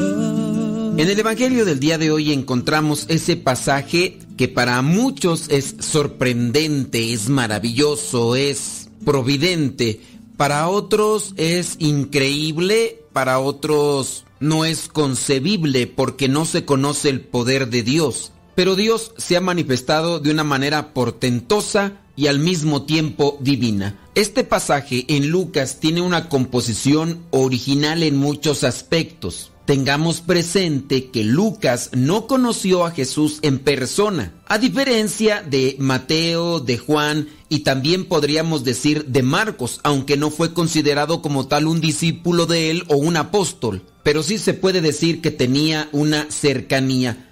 Lucas no conoció a Jesús en persona, pero lo conoció por aquellos que vivieron cerca de él. Lucas coloca en su narración material nuevo con respecto a las otras narraciones de los evangelios. En los primeros dos capítulos que tratan de la infancia de Jesús, Lucas se acerca a lo que son aquellas llamadas tradiciones hebraicas. Dentro de lo que es el estudio de teología se analiza la tradición como una nota referencial a lo que ya acontecía en el Antiguo Testamento como un anuncio es decir, los señalamientos, las indicaciones, las profecías que se hacían en el Antiguo Testamento. Y en este caso hay muchas tradiciones, la sacerdotal, y en este caso se refiere Lucas más a las tradiciones hebraicas. La teología, el simbolismo y todo el conjunto de los relatos de la infancia de Jesús adquieren mucha repercusión con el Evangelio de Lucas porque es quien más lo describe. Ya antes habíamos mencionado que, por ejemplo, el Evangelio de Marcos ni siquiera narra este momento tan importante para el desarrollo de la historia de la salvación. Lucas sí lo describe de manera precisa e incluso pone en contexto esta situación. El Evangelio de hoy comienza con el versículo 26 y comienza diciendo a los seis meses. Si nosotros nos quedamos solamente con esa descripción no vamos a entender muy bien. Sabemos que se está refiriendo a los seis meses de haber anunciado el mismo ángel a Zacarías sobre lo que vendría a ser el embarazo de su esposa Isabel. A partir de aquel encuentro del ángel Gabriel con Zacarías pasan seis meses y en ese momento de los seis meses es cuando Dios manda ahora a Gabriel a este pueblo de Galilea llamado Nazaret, donde le va a compartir un mensaje. Dios le manda un mensaje a María, aquella muchachita que bien está comprometida, pero no viven todavía juntos con José. Este José dice es descendiente del rey David. Entra el ángel en el lugar donde ella se encontraba y le dice en griego, Jaire que jaritomene, jocurios metasú Traducido literalmente, más o menos vendría a ser así. Alégrate llena de gracia, el Señor está contigo. María se sorprendió de estas palabras. Jaire, quejaritomene, alégrate llena de gracia. Jocurios metasú, el Señor está contigo. Y María se preguntaba qué significaba aquel saludo. ¿Por qué alégrate llena de gracia? ¿Por qué aquello de el Señor está contigo. Dentro de la sorpresa, el ángel le dijo, no tengas miedo, pues tú gozas del favor de Dios. Y aquí viene una nota muy detallada y específica. El Señor está contigo. Tú gozas del favor de Dios. Muchos de nosotros podemos decir que gozamos del favor de Dios, pero eso lo decimos nosotros. Otra cosa es que Dios mismo nos lo mande decir, y en este caso por medio de un ángel. Y como gozas del favor de Dios, por su poder vas a quedar encinta. El poder de Dios en la naturaleza se manifiesta con Jesús. Jesús con una sola palabra llega a enmudecer lo que vendría a ser la tormenta, los vientos tempestuosos. Jesús con una sola palabra hacía que un ciego pudiera ver. Jesús tocando con su mano a aquellos que estaban paralíticos los hacía que se levantaran. Aquellos que estaban leprosos se desprendían de aquella enfermedad que hacía que su piel se cayera.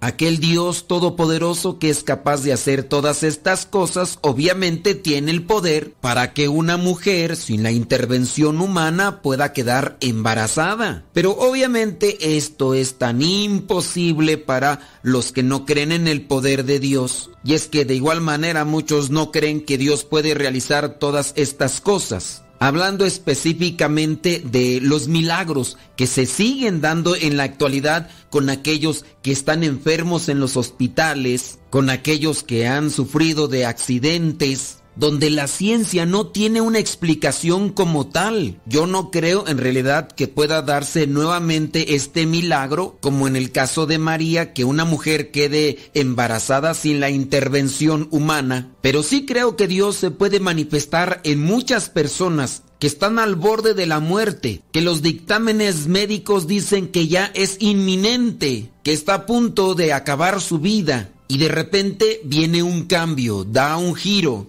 y ante el pronóstico de los médicos, no hay una explicación científica que lo pueda detallar o explicar qué fue lo que sucedió. Porque si así fuera, los mismos médicos buscarían que esa misma situación se diera también en otros enfermos con el mismo cuadro. Algunos llegamos a creer en el milagro que se da en estos enfermos, otros, aunque lo vean, aunque no tengan una explicación por no tener fe, simplemente no lo aceptan. Dios se manifestó en aquella mujer que tenía sin duda fe, que era cercana a la palabra del Señor, que conocía que también Dios se iba a manifestar y por eso el ángel detalla cómo va a acontecer aquello. Pidámosle al Señor fe para comprender su palabra, para entender sus mensajes y aceptar su designio, su voluntad. Para que se realice el plan de Dios, enviará su Espíritu Santo, para que Él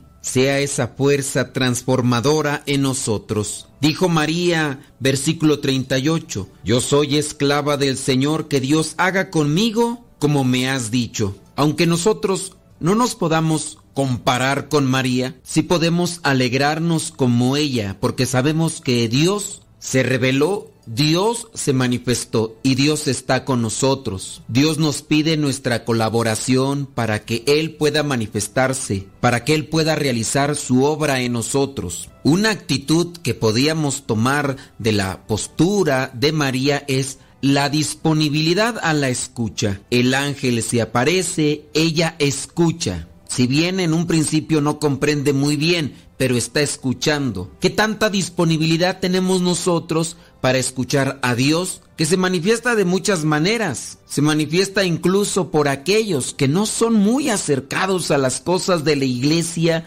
a las cosas de Dios. En aquel tiempo Dios utilizó a un ángel. Hoy puede utilizar a tu hijo, a tu esposa, a tu esposo a tu hija, a tus papás, a tus hermanos, a un vecino, a un compañero de trabajo. Ojalá y tengamos esa disposición de escucha. Segunda disposición que sin duda favoreció a María fue la reflexión. El tener conocimiento del plan de salvación de Dios en medio de nosotros la llevó a reflexionar. El ángel le presenta todo lo que va a suceder y como muestra le dice que su prima Isabel, que ya es anciana, aún en esa condición imposible para poder quedar embarazada, por medio de Dios ya está en el sexto mes de embarazo. Es como una prueba para decirle Dios es una realidad. María, por tanto, también reflexiona en eso.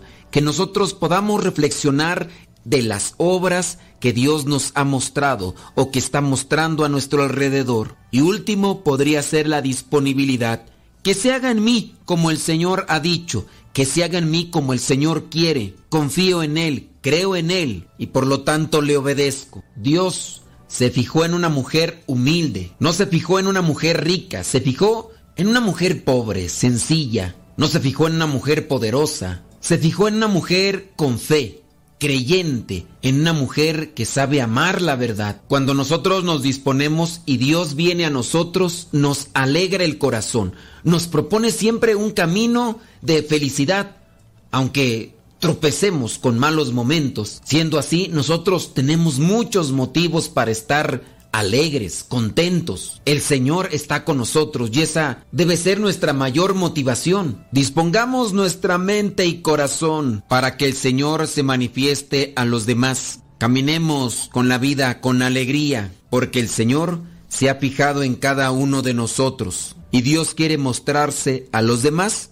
también por medio de nosotros. Soy el Padre Modesto Lule de los misioneros servidores de la palabra. La bendición de Dios Todopoderoso, Padre, Hijo y Espíritu Santo, descienda sobre cada uno de ustedes y les acompañe siempre. Vayamos a vivir la palabra. Lámpara es tu palabra para mis pasos, luz mi sendero. Lámpara es tu palabra para mis pasos, luz mi sendero. Palabra es la luz. Luz, tu palabra es la luz. Yo guardaré tus justos mandamientos. Señor, dame vida según tu promesa. Lámpara es tu palabra pasos, luz en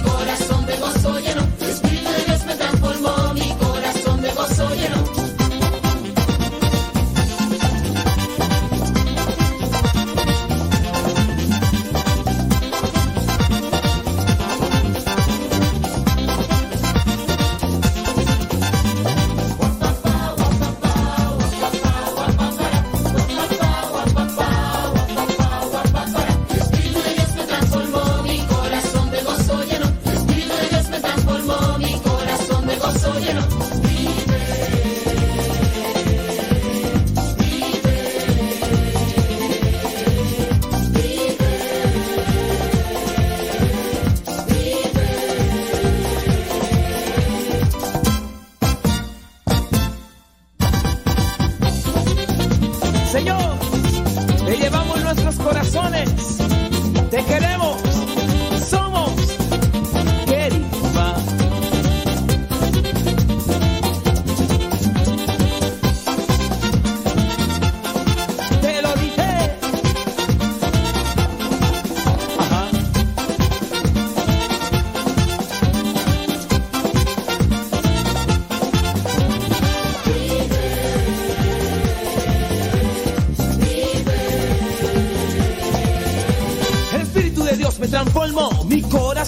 Gozo llenó. Espíritu de Dios me transformó, mi corazón de gozo lleno. Espíritu de Dios me transformó, mi corazón de gozo llenó.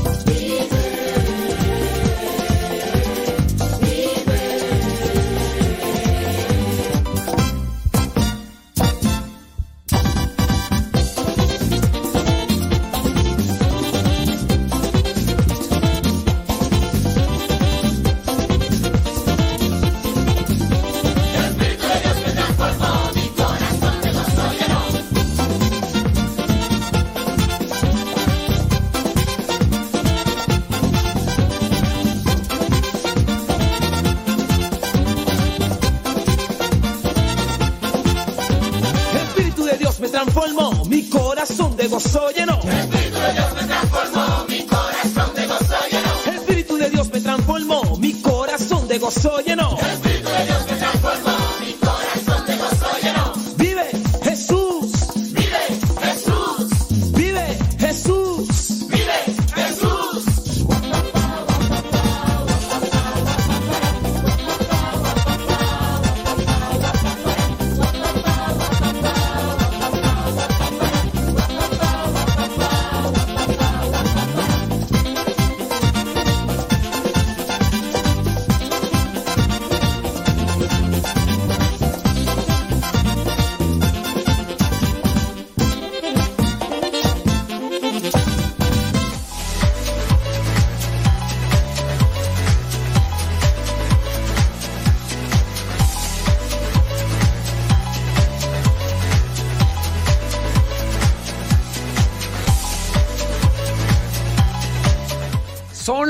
10 de la mañana con 4 minutos. Son las 10 de la mañana con 4 minutos aquí en el centro de México.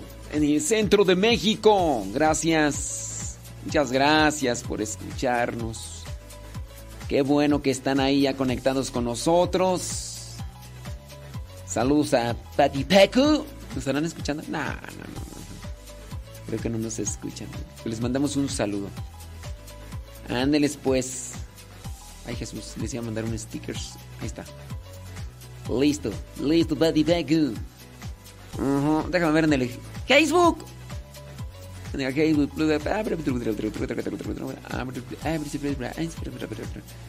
Déjame ver por acá. Mm. Rosa Escalante.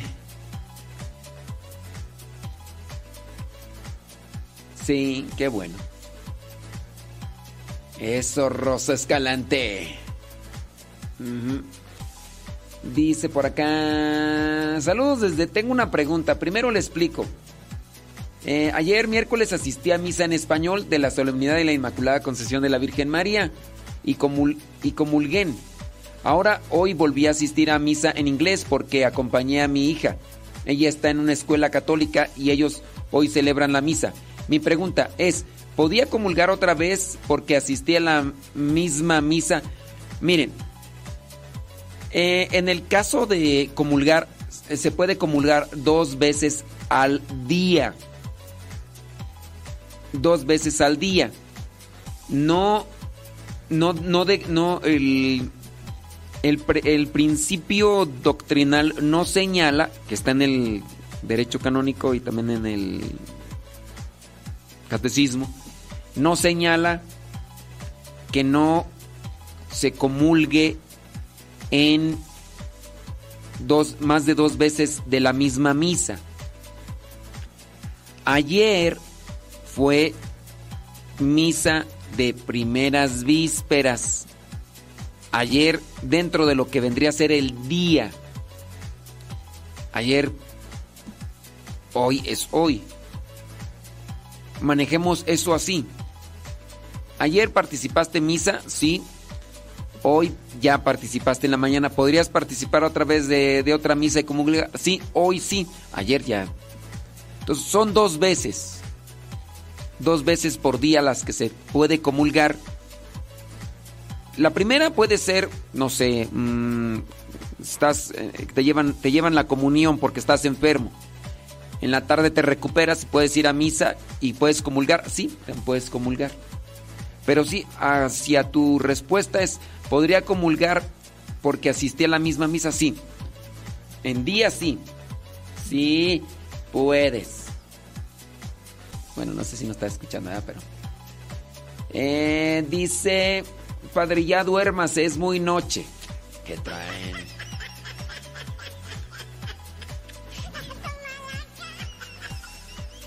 Dice, le va a hacer daño. Me doy cuenta que termino muy noche. Me doy cuenta que terminó muy noche de editar. Cuídese, yo tengo exámenes al rato. A ver cómo me va. Si estudiaste te va a ir bien, si no te va a ir. Si estudiaste te va a ir bien, si no, pues. Así te va a ir, como hayas estudiado. Me va a ir bien, estudié mucho. Ah, bueno. No te va a ir bien, pues no estudiaste. Pues, ¿cómo te va a ir bien si no estudiaste? Sara Casillas haciendo desayuno, haciendo quién sabe qué.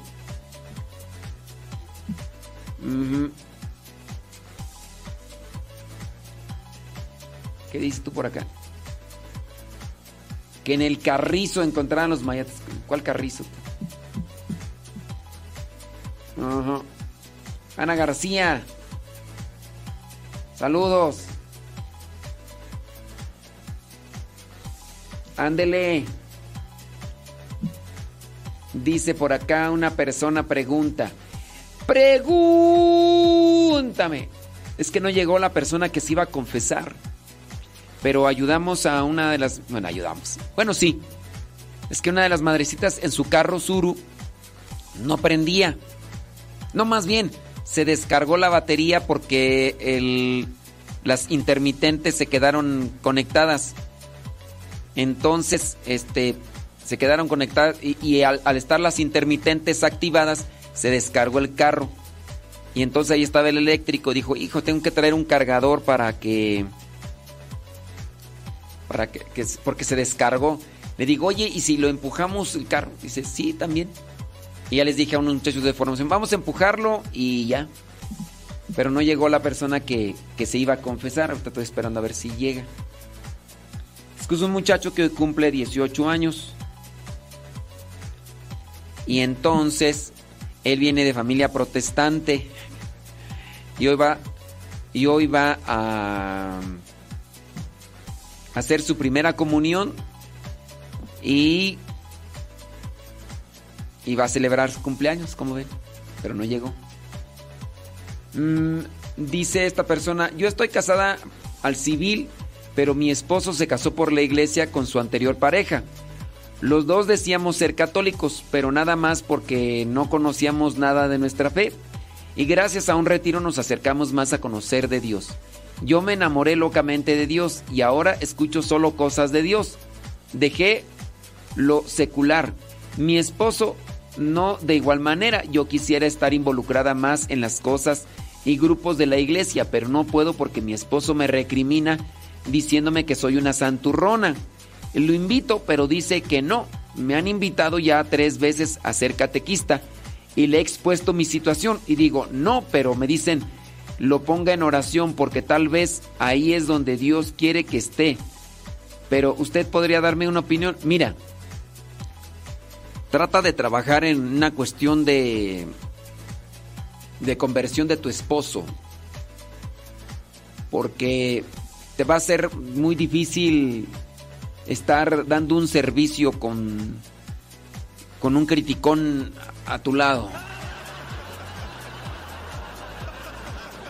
Yo lo que te podría decir por ahora es mejor enfócate en aprender, toma cursos, trata de, de escuchar pláticas en internet sobre las cuestiones de fe, trata de leer libros, trata de, de instruirte en la fe. Trata de instruirte, prepárate, prepárate, prepárate, prepárate, prepárate, para que cuando llegue el momento, ya sea porque tu viejo se adelante,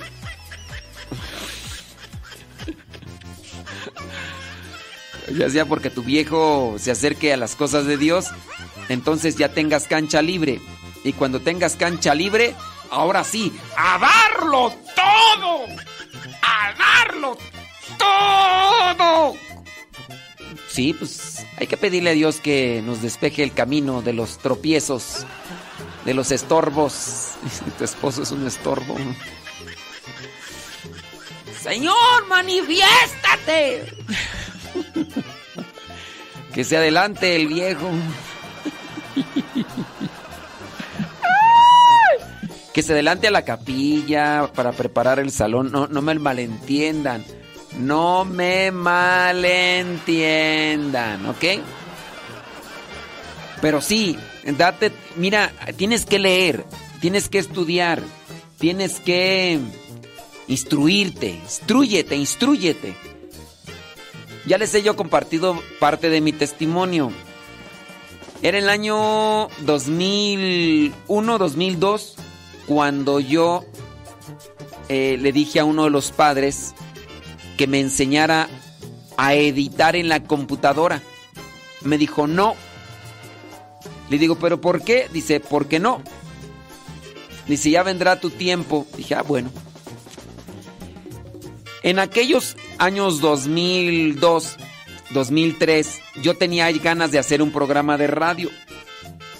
Fui de hecho a una estación de radio para preguntarle qué se necesitaba y pues me dijeron que se necesitaba dinero.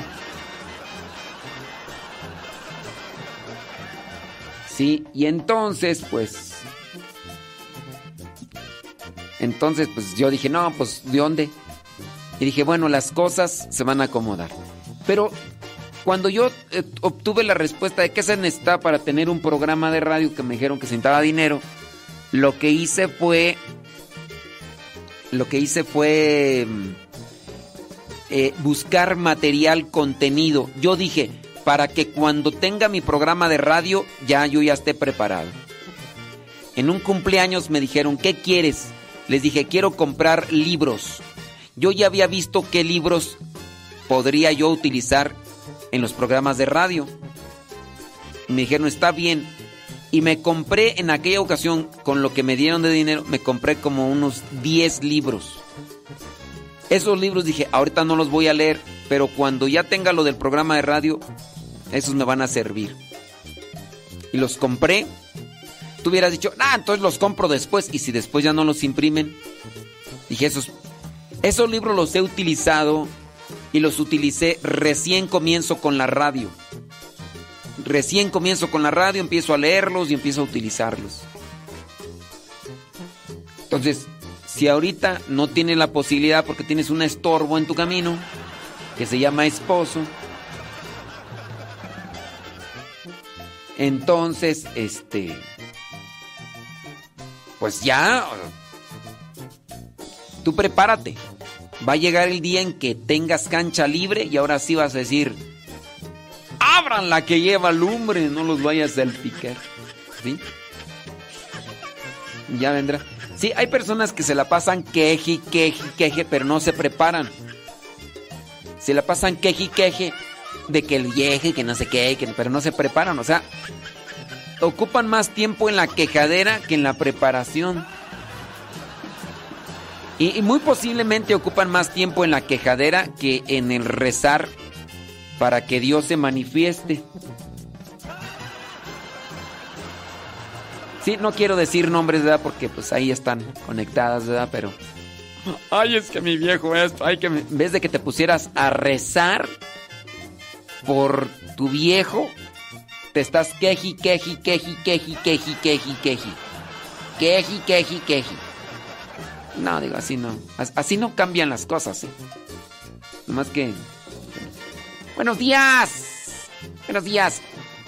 ¿Cómo le va? Allá en los molcajetes. Saludos a la señora Conchita. Al joven Alejandro. ¿Cómo le va, señora Conchita? ¿Todo bien o qué? ¿Qué dice el brillecito sabroso ahí en la marquesa? ¡Súbale la radio! Sí, hay personas que se la pasan queji, queje. Nomás no digo nombres porque si no Rosalía Sánchez se enoja.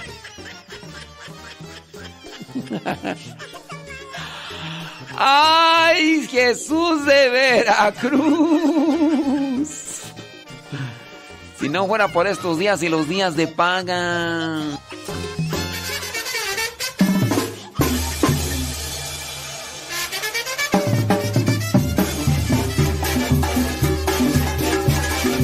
Yo no dije nada, Yadira, yo no dije nombres.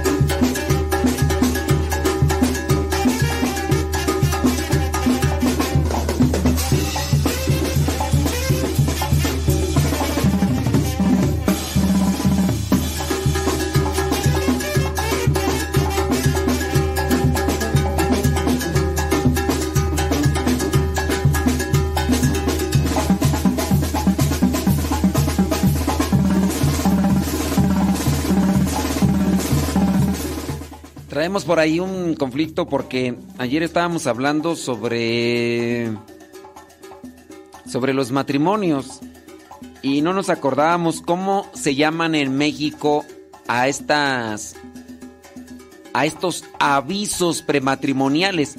Eh, en Estados Unidos no se utiliza, pero en México sí. Son unas hojas que son colocadas a la entrada del templo y en estas hojas se anuncia quienes se van a casar. Regularmente se les pone una fotografía y ya ponen fulano de tal se compromete a casarse con fulana de tal. A estos avisos se les llama amonestaciones. También dentro del ámbito religioso también se hacen para que quienes conozcan a las personas por la fotografía, si es que tienen alguna denuncia que hacer, lo hagan antes de que se lleve a cabo dicho sacramento, ya sea por el orden sacerdotal o ya sea por el orden del, no, el sacramento del matrimonio. Se le llama amonestaciones a estos avisos. Y la entrevista, la entrevista que se hace previa al sacramento, antes de, de publicar las amonestaciones, tiene un nombre. Tiene un nombre.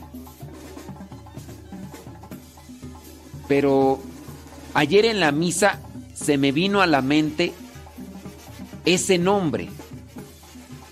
¿Cómo se le llama a la entrevista previa a publicar las amonestaciones?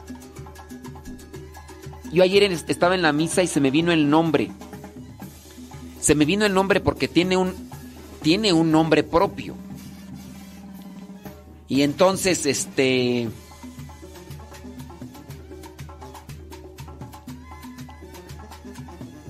Pues no. Se les llama a ver, algunos de ustedes de los que están ahí que se acuerden cómo se les llama a esa entrevista, donde el sacerdote entrevista al novio por separado, a la novia por separado, entrevista a los papás por separado, y también a los testigos los entrevista. Amonestaciones son los avisos, pero la entrevista tiene otro nombre. Las amonestaciones son los avisos. Esas amonestaciones son las que con las que hacemos el chisme. Porque pues muchas veces nos acercamos ahí a, a la entrada del templo para mirar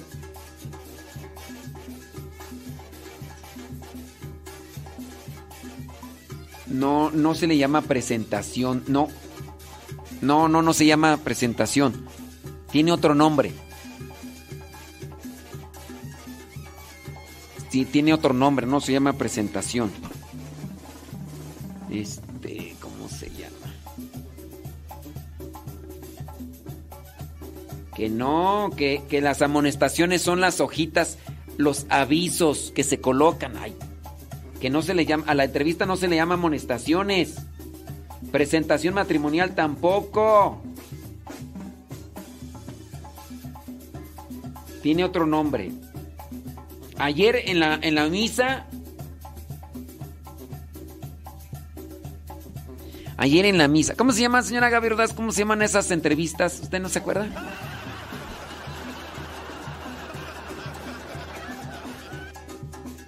No, no, las amo... eh, que, que hay tercos. Dice Juan Manuel Carrillo que a esa, a esa entrevista se le llama juicio final. Que hubiera apuntado.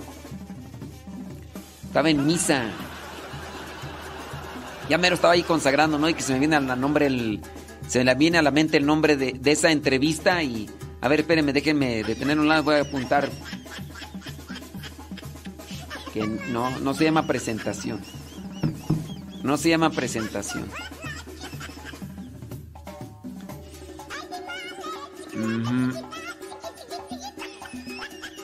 Se le llama...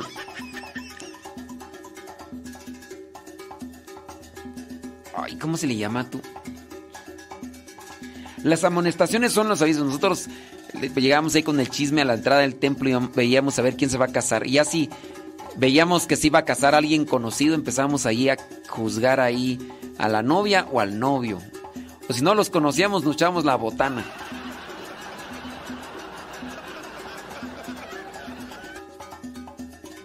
Dice, dice Carlos Lúa que se llama Última Oportunidad. No, se le, se le llama últimos, últimas horas de libertad más bien.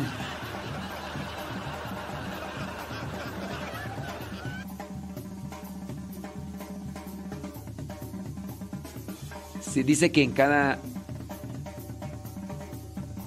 que en cada mis dice que dice Ana que su mamá contaba que en su pueblo cuando ella se iba a casar el padre dice las 10 y en cada misa ponían los papelitos. Sí. Pero quién de ustedes no, no, se acercaba ya al chisme de a ver quién se iba a casar y dicen, "Ay, pobrecito, mira nada más." Pobrecito, así como si no estuviera así. Ay, Dios mío santo. No, prematrimoniales tampoco. No, no, no. Con validación tampoco. Tienen un nombre esas entrevistas. Nomás que no me acuerdo. No me acuerdo cómo se llaman. Deja mandarle un mensaje a este muchacho. Ah, dice, dice Alejandro, el hijo de la señora Conchita, que se llama. Eh, certifica, es no, este. es para donde van a firmar su sentencia de muerte. Presentación matrimonial, no. Guayumín, acabas de pasar por eso. Pero ciertamente es algo que ustedes en realidad a lo mejor no, no tienen así conocimiento. Eso lo manejamos más los sacerdotes. Cuando decimos, es que tengo una... Y es la entrevista que se tiene con los que se van a casar. ¿Cómo se llama? Oye, Guayumín, ¿sí te hicieron a ti este amonestaciones? No, pero pues ustedes que les íbamos a criticar, nosotros nomás. No, pues, no. Bueno, pero también a veces las, las fotos que ponen, ¿no? Así donde sale toda la papadota así, o sea, donde sale esa foto así medio cru- crudelio. Que lo busque en Google, dicen, pues ya lo busqué y no, no aparece. ¿Qué pasó, Johnny Ricardo? A ver, déjame. Voy a poner acá una. Voy a mandarle un mensaje a la persona, al muchacho que se iba a confesar porque no ha llegado tú.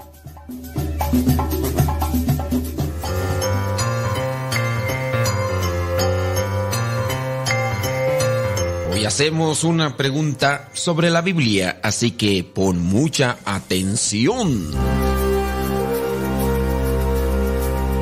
La pregunta es la siguiente, no te vayas a confundir. ¿Cuántos años tenía Abraham cuando nació Isaac? Acuérdate que Abraham, el padre de la fe, tuvo dos hijos, Ismael y también Isaac. ¿Cuántos años tenía Abraham cuando nació su hijo Isaac? ¿Tenía 75 años? ¿Tenía 99 años? ¿O tenía 100 años? ¿Cuántos años tenía Abraham cuando nació su hijo Isaac? ¿Tenía 75 años? ¿Tenía 99 o tenía 100 años?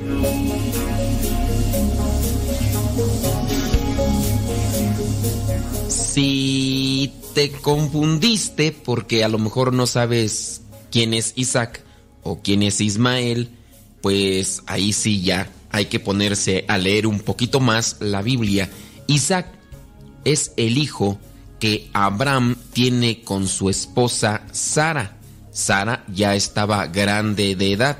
Entonces, como Sara ya estaba grande de edad y no podía tener hijos, después le dijo que tuviera un hijo a Abraham con su criada de nombre Agar, que por cierto era egipcia.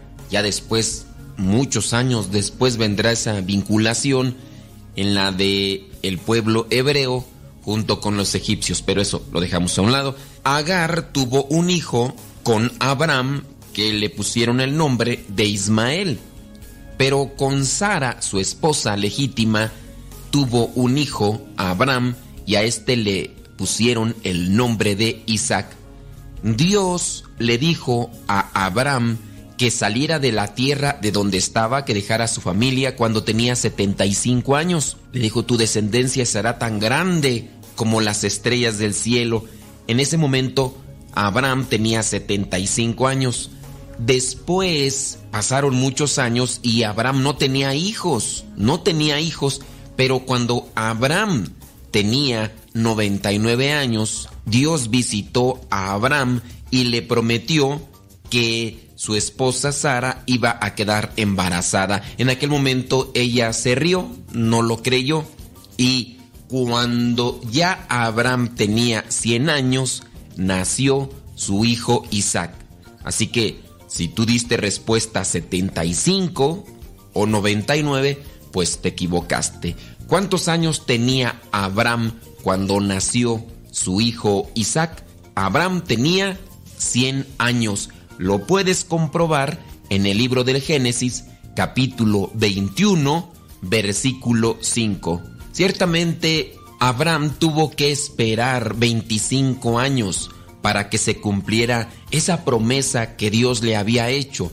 Tú no te desesperes. Muchas veces uno busca que las promesas de Dios se cumplan cuando nosotros queremos, pero hay que esperar a que se cumplan cuando Dios lo establezca. Abraham tenía 75 años cuando Dios le dijo, deja tu tierra, tu familia, y yo te voy a hacer padre de multitudes. Imagínate, tuvieron que pasar 24 años para que nuevamente se aparezca Dios y le diga, ¿sabes qué?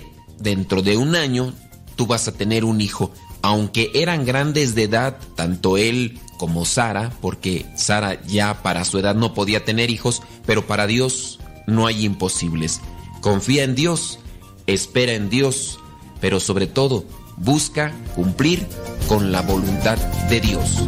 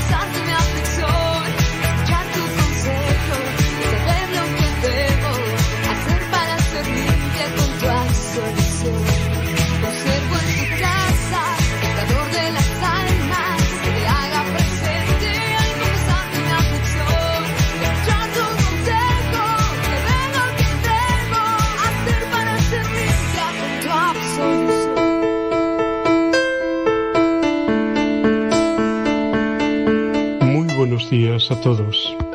Hoy es jueves, día 8 de diciembre. Es la solemnidad de la Inmaculada Concepción de la Virgen María.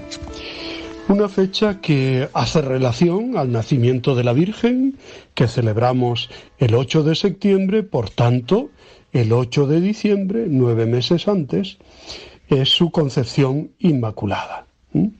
No es extraño dada la estrecha relación entre la madre y el hijo en la obra de la salvación. Celebrar la, la Iglesia a la Virgen María como Inmaculada, es decir, preservada del pecado original desde el primer instante de su concepción, gracias a un privilegio otorgado por Dios, por los méritos de Cristo. Aunque explícitamente no aparece en la Sagrada Escritura, en el Evangelio el ángel Gabriel llama a la Virgen llena de gracia, esto es, llena de Dios, ¿no? Y los padres de la Iglesia la celebraron como inmune de toda mancha de pecado, la toda limpia, la toda pura, ¿no? Fue definido como dogma por el Papa Pío IX en 1854. Y la Inmaculada Concepción de la Virgen María es patrona de España desde 1644.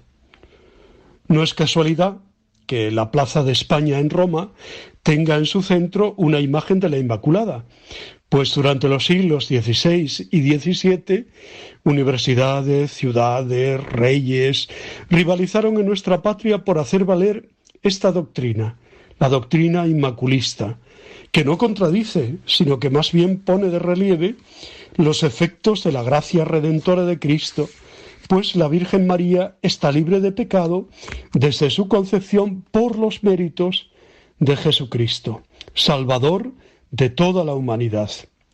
Ella respondió a ese don divino con su disponibilidad total a la voluntad de Dios, como muestra su respuesta al ángel Gabriel en el Evangelio, ¿no? Hágase en mí según tu palabra. En definitiva, es también lo que dice hoy San Pablo en la segunda lectura, ¿no? Eh, lo pone de manifiesto, que Dios nos eligió a todos antes de la creación del mundo. No existimos por casualidad, sino que somos pensados, queridos y amados por Dios desde el principio. Esto bastaría para una meditación entera, ¿no? Pensado, querido, elegido, Dios me amó y me amó para que viniera a la existencia. La vida, la vida es el valor y el derecho fundamental del ser humano, el gran regalo que Dios pone eh, en nuestras manos, ¿no? El ángel Gabriel le dice a María, alégrate, llena de gracia, el Señor está contigo. Indica lo que celebramos hoy, que ella está llena de la gracia de Dios, totalmente llena desde siempre.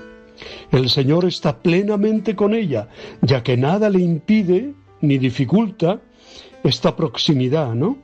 Ningún rastro de pecado que enturbie la relación con Dios, que es amor misericordioso.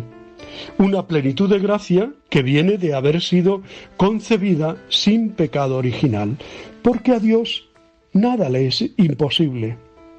Pensó en hacerlo, pudo hacerlo, lo hizo, ¿eh? lo hizo en María. La Inmaculada Concepción de María pone de manifiesto que para Dios nada hay imposible, algo que nos llena de esperanza, ¿no? Y qué bonito que la celebremos además en este tiempo de la esperanza, el tiempo del adviento. El Dios Todopoderoso, en el amor que ha hecho posible que María fuese concebida sin pecado original, es el mismo Dios que hará posible que nazca el Salvador por obra del Espíritu Santo. Y es el mismo Dios que lo será todo en todos con el fin en el fin de los tiempos, cuando la muerte y el pecado habrán sido finalmente destituidos. Si Eva y Adán quisieron ponerse por encima de Dios y le volvieron la espalda y fueron desobedientes, María en su respuesta al ángel obedece al plan de Dios y pone su colaboración plena, ¿no? Se hace la esclava del Señor, que es la única actitud adecuada para acoger al Salvador. La humildad de la Virgen María, en su aceptación de la voluntad de Dios, la hace estrella luminosa de la humanidad, la estrella de la mañana, como invocamos en el rosario, o la estrella del mar, como la invocan los marineros y los pescadores. San Bernardo decía aquello tan famoso y tan devoto, ¿no? Mira la estrella, invoca a María en las dificultades, en los problemas, eh, cuando todo se mira la estrella, invoca a María. Qué preciosa oración, ¿no? Hay personas cuyas acciones tienen efecto en nosotros, ¿no? Hoy pensamos en María, la Madre de Jesús, nuestra Madre, y los efectos de su decisión, de su actitud, ¿no? Que llegan a la humanidad entera y a todos y cada uno de nosotros de un modo personalizado. Por eso le decimos a, la Virgen, ¿no? Gracias por tu sí, gracias por haber dicho al Señor que, que sí, que querías, ¿no? Que te fiabas de Él como dice esa canción tan bonita, ¿no? Todos los siglos están mirando hacia ti, todos escuchan tu voz temblando en un sí, ¿no? Cielos y tierras se dan en tu corazón como un abrazo de paz, ternura y perdón, ¿no? Qué bonito todo eso. Lo que hizo María a miles de, de años y a kilómetros de distancia tiene efecto en nuestra vida una mujer de la cual los libros de la historia no dan noticia. Tiene una intervención decisiva en toda la historia de la humanidad. María facilita el hecho de que la historia de la humanidad, las acciones de los hombres, esté sujeta a la historia de la salvación. Las acciones de Dios, que tiene en la venida de Jesús al mundo su centro. Ella que nació y vivió en un pueblo perdido de una provincia marginal del Imperio Romano, tomó una decisión que afectaría a toda la humanidad. Dijo sí a la invitación de Dios para convertirse en la madre de su hijo, abriendo así la puerta aquí en la tierra a su venida al, mundo, ¿no? El dogma de la Inmaculada Concepción que hoy celebramos nos hace considerar que la respuesta afirmativa de María a los planes de Dios fue gracias a que el mismo Dios la capacitó para ello. ¿Cómo lo hizo? Pues regalando el Espíritu Santo. Dios la llenó del Espíritu Santo ya desde el momento en que sus padres la, concebieron. ¿no? Ella fue inmaculada, o sea, llena de gracia del Espíritu Santo desde ese instante y sin pecado alguno. Y a partir de entonces María estaba preparada, por gracia de Dios, para orientar sus decisiones a los planes de Dios. El contrapunto de María está en la famosa manzana de Adán y Eva, que no decimos nosotros que sea manzana, pera o, una uva, ¿no? Lo que sí es el rechazo de Adán y Eva al plan de Dios, ¿no? Se trata de un relato sapiencial que constata una profunda enseñanza, que el hombre desde los orígenes abusa de su libertad y se resiste a dejarse guiar por el espíritu que lo conduce amorosamente hacia la verdad y la bondad. El no de nuestros primeros padres intoxica a todos los hombres y mujeres que venimos detrás. Por eso era necesaria la venida de Jesús para encontrar un sí a la voluntad de Dios.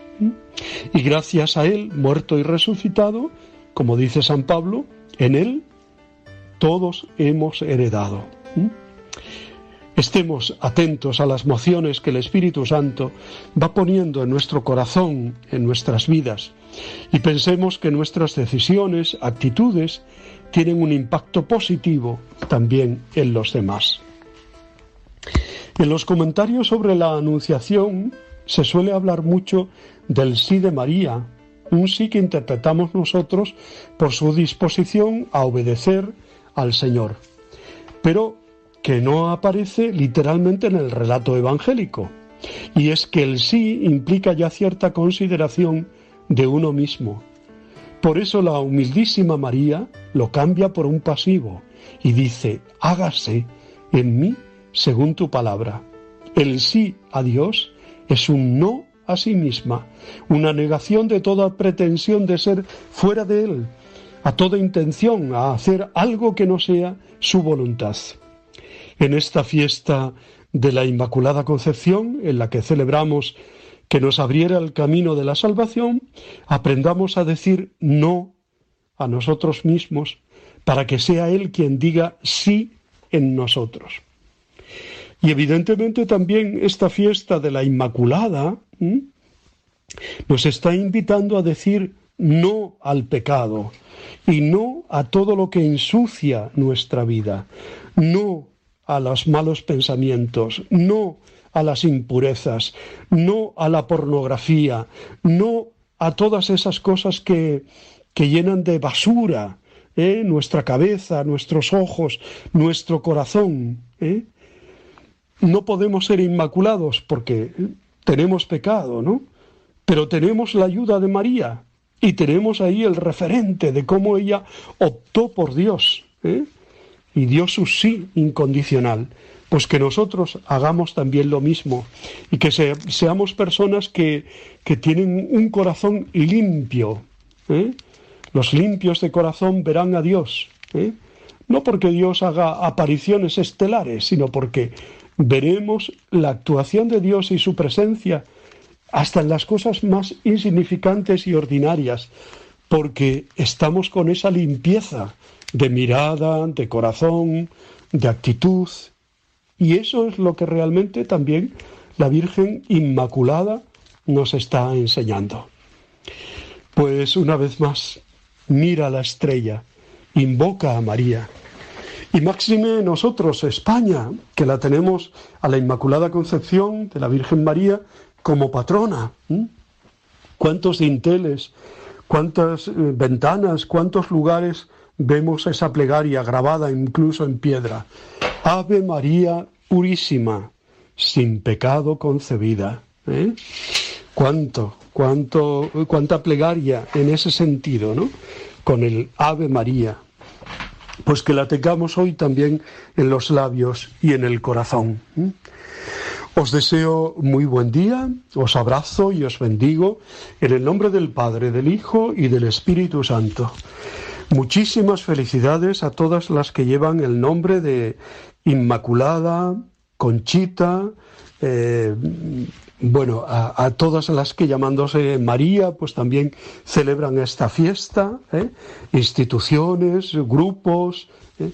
que realmente sea una fiesta muy grande y que cuidemos pues nuestra relación con la Virgen Santísima y no dejemos de quererla siempre, cada día más. Maránata, ven Señor Jesús. Os quiero.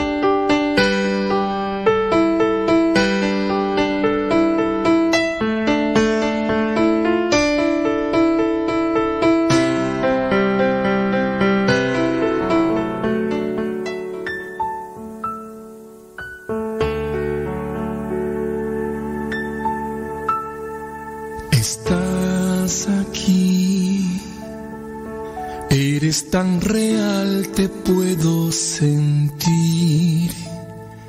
Estás aquí, tu presencia llena mi existir. Estás aquí, mi alma se alegra, se entrega.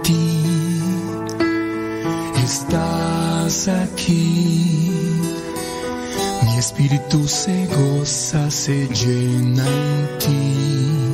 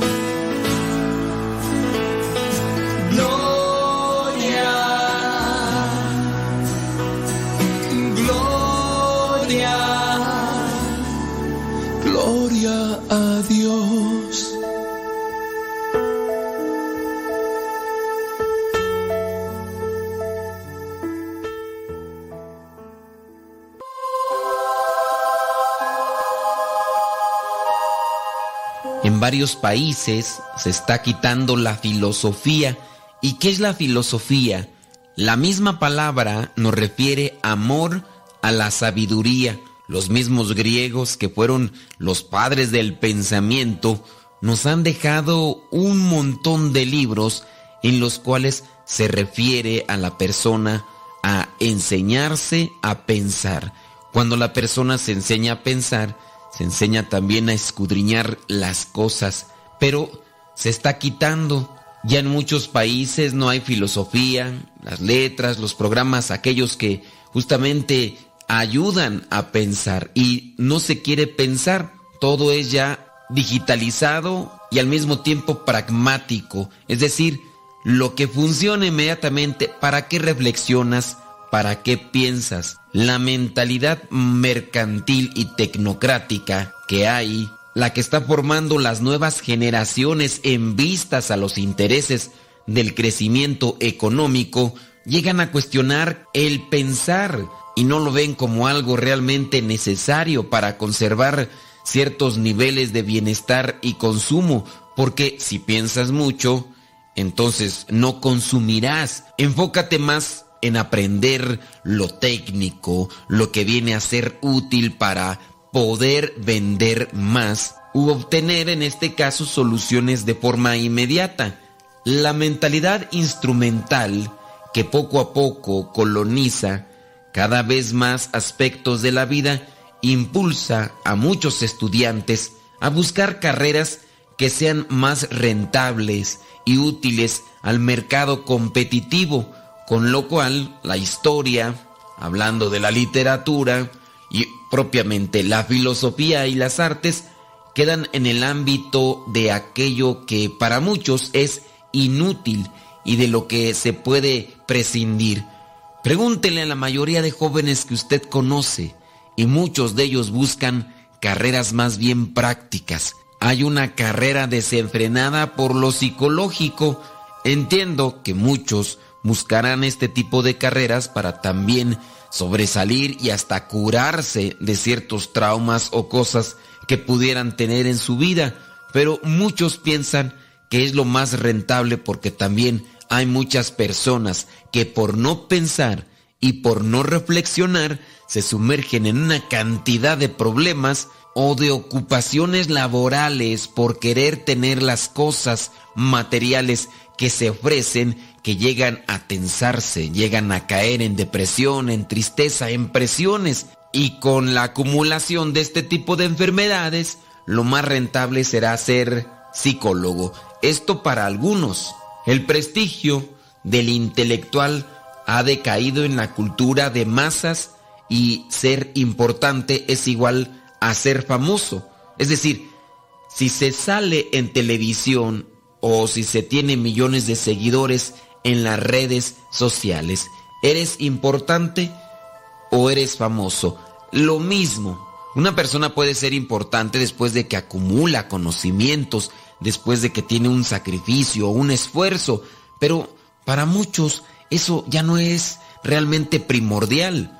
Hay muchas personas que en la actualidad son famosas porque tienen muchos seguidores en las redes sociales, ya sea porque publican imágenes o ya sea porque hacen videos en internet, que eso es lo que llega a lanzar a una persona a la fama. La fama es efímera, es relativa, está un tiempo y después vendrán otras personas que con nuevos proyectos podrán desbancar a aquella persona que se encontraba en cierto nivel de fama. Pero da tristeza cuando comenzamos a analizar el material que producen ciertas personas que son famosas en internet. Miras tú los videos y te preguntas, ¿por esto es famosa esta persona?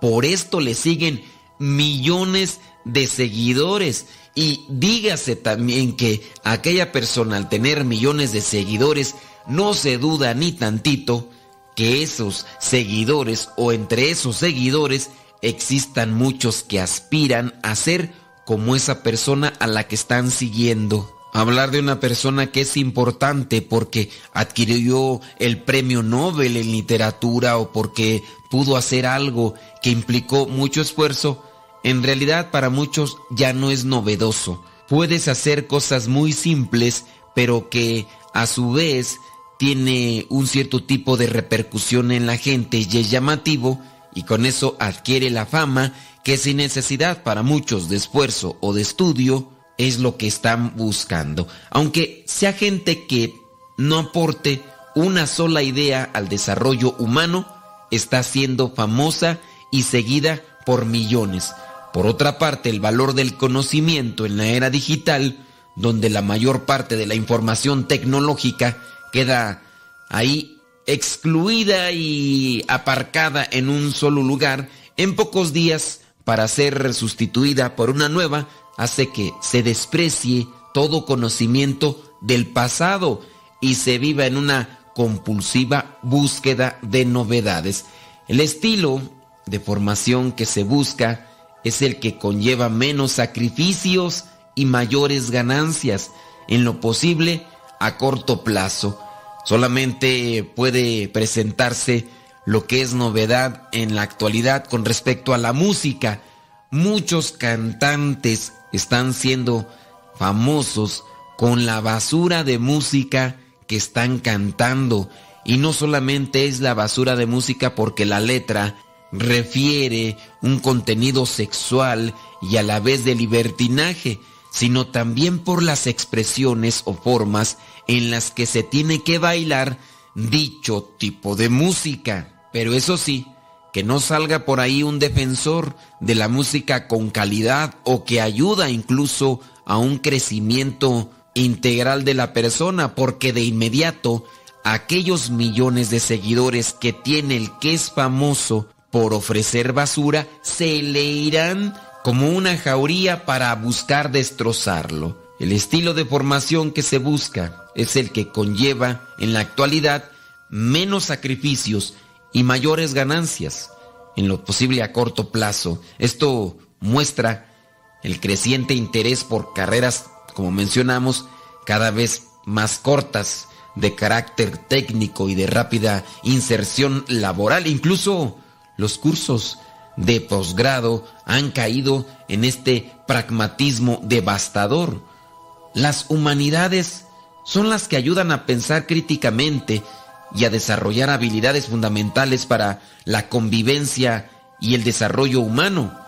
No es casualidad que muchas empresas ahora estén preocupadas por brindar formación humana a su personal y contratan también a filósofos y psicólogos para que los ayuden a conocerse a sí mismos, a comprender mejor el mundo en el que viven y a ser más empáticos, porque eso también viene a ser una repercusión.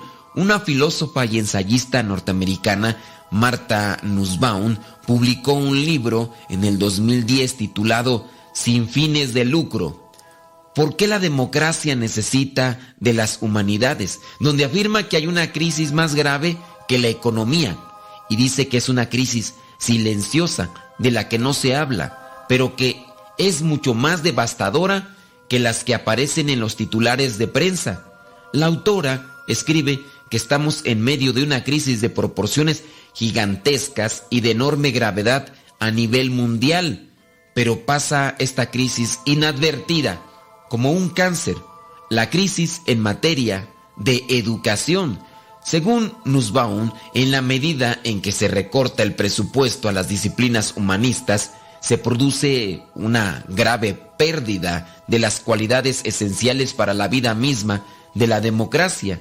Las personas que cultivan una formación humanística desarrollan una visión más profunda de la vida, más sensible a los demás y por lo tanto capaz de pensar en forma independiente y crítica, así como de comprometerse con el bien común, que es algo que casi ya no se busca, se está refugiando más en una cuestión personal.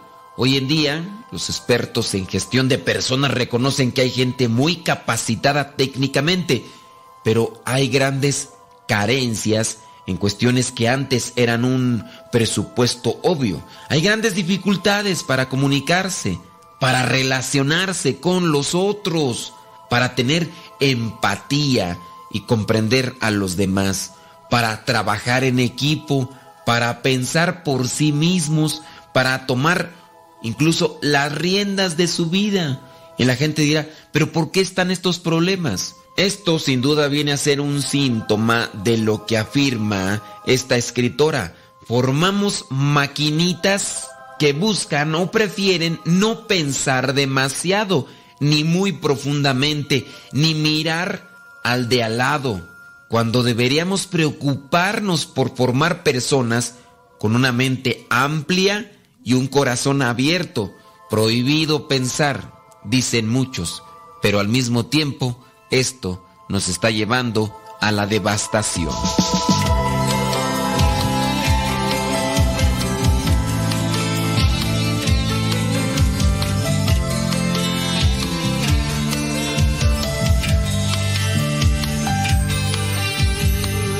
Aquí la esclava del Señor.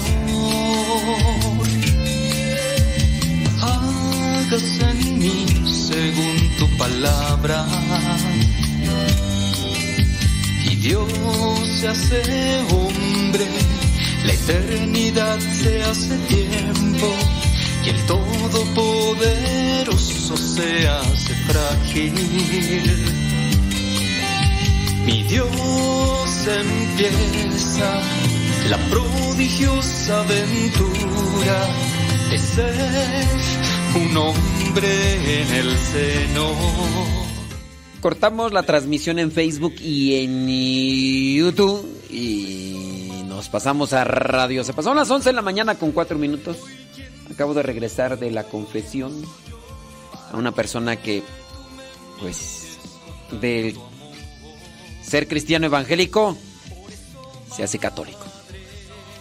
Y sí voy a ir a la misa de los votos de las hermanas. Pero ahí viene Pati Paco. Ahí viene Pati Paco. Dejamos cápsulas y al ratito regresamos. Al ratito regresamos. Así que la misa es a las 12, son las 11.05. Vámonos corriendo. Vámonos corriendo hasta Boyeros, hasta Chapingo. Bella Señora del Amor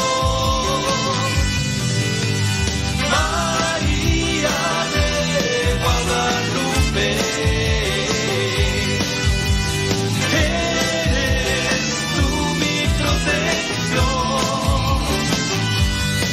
la que a través de un hombre sincero le diste diste luz al mundo entero con el mensaje de tu amor.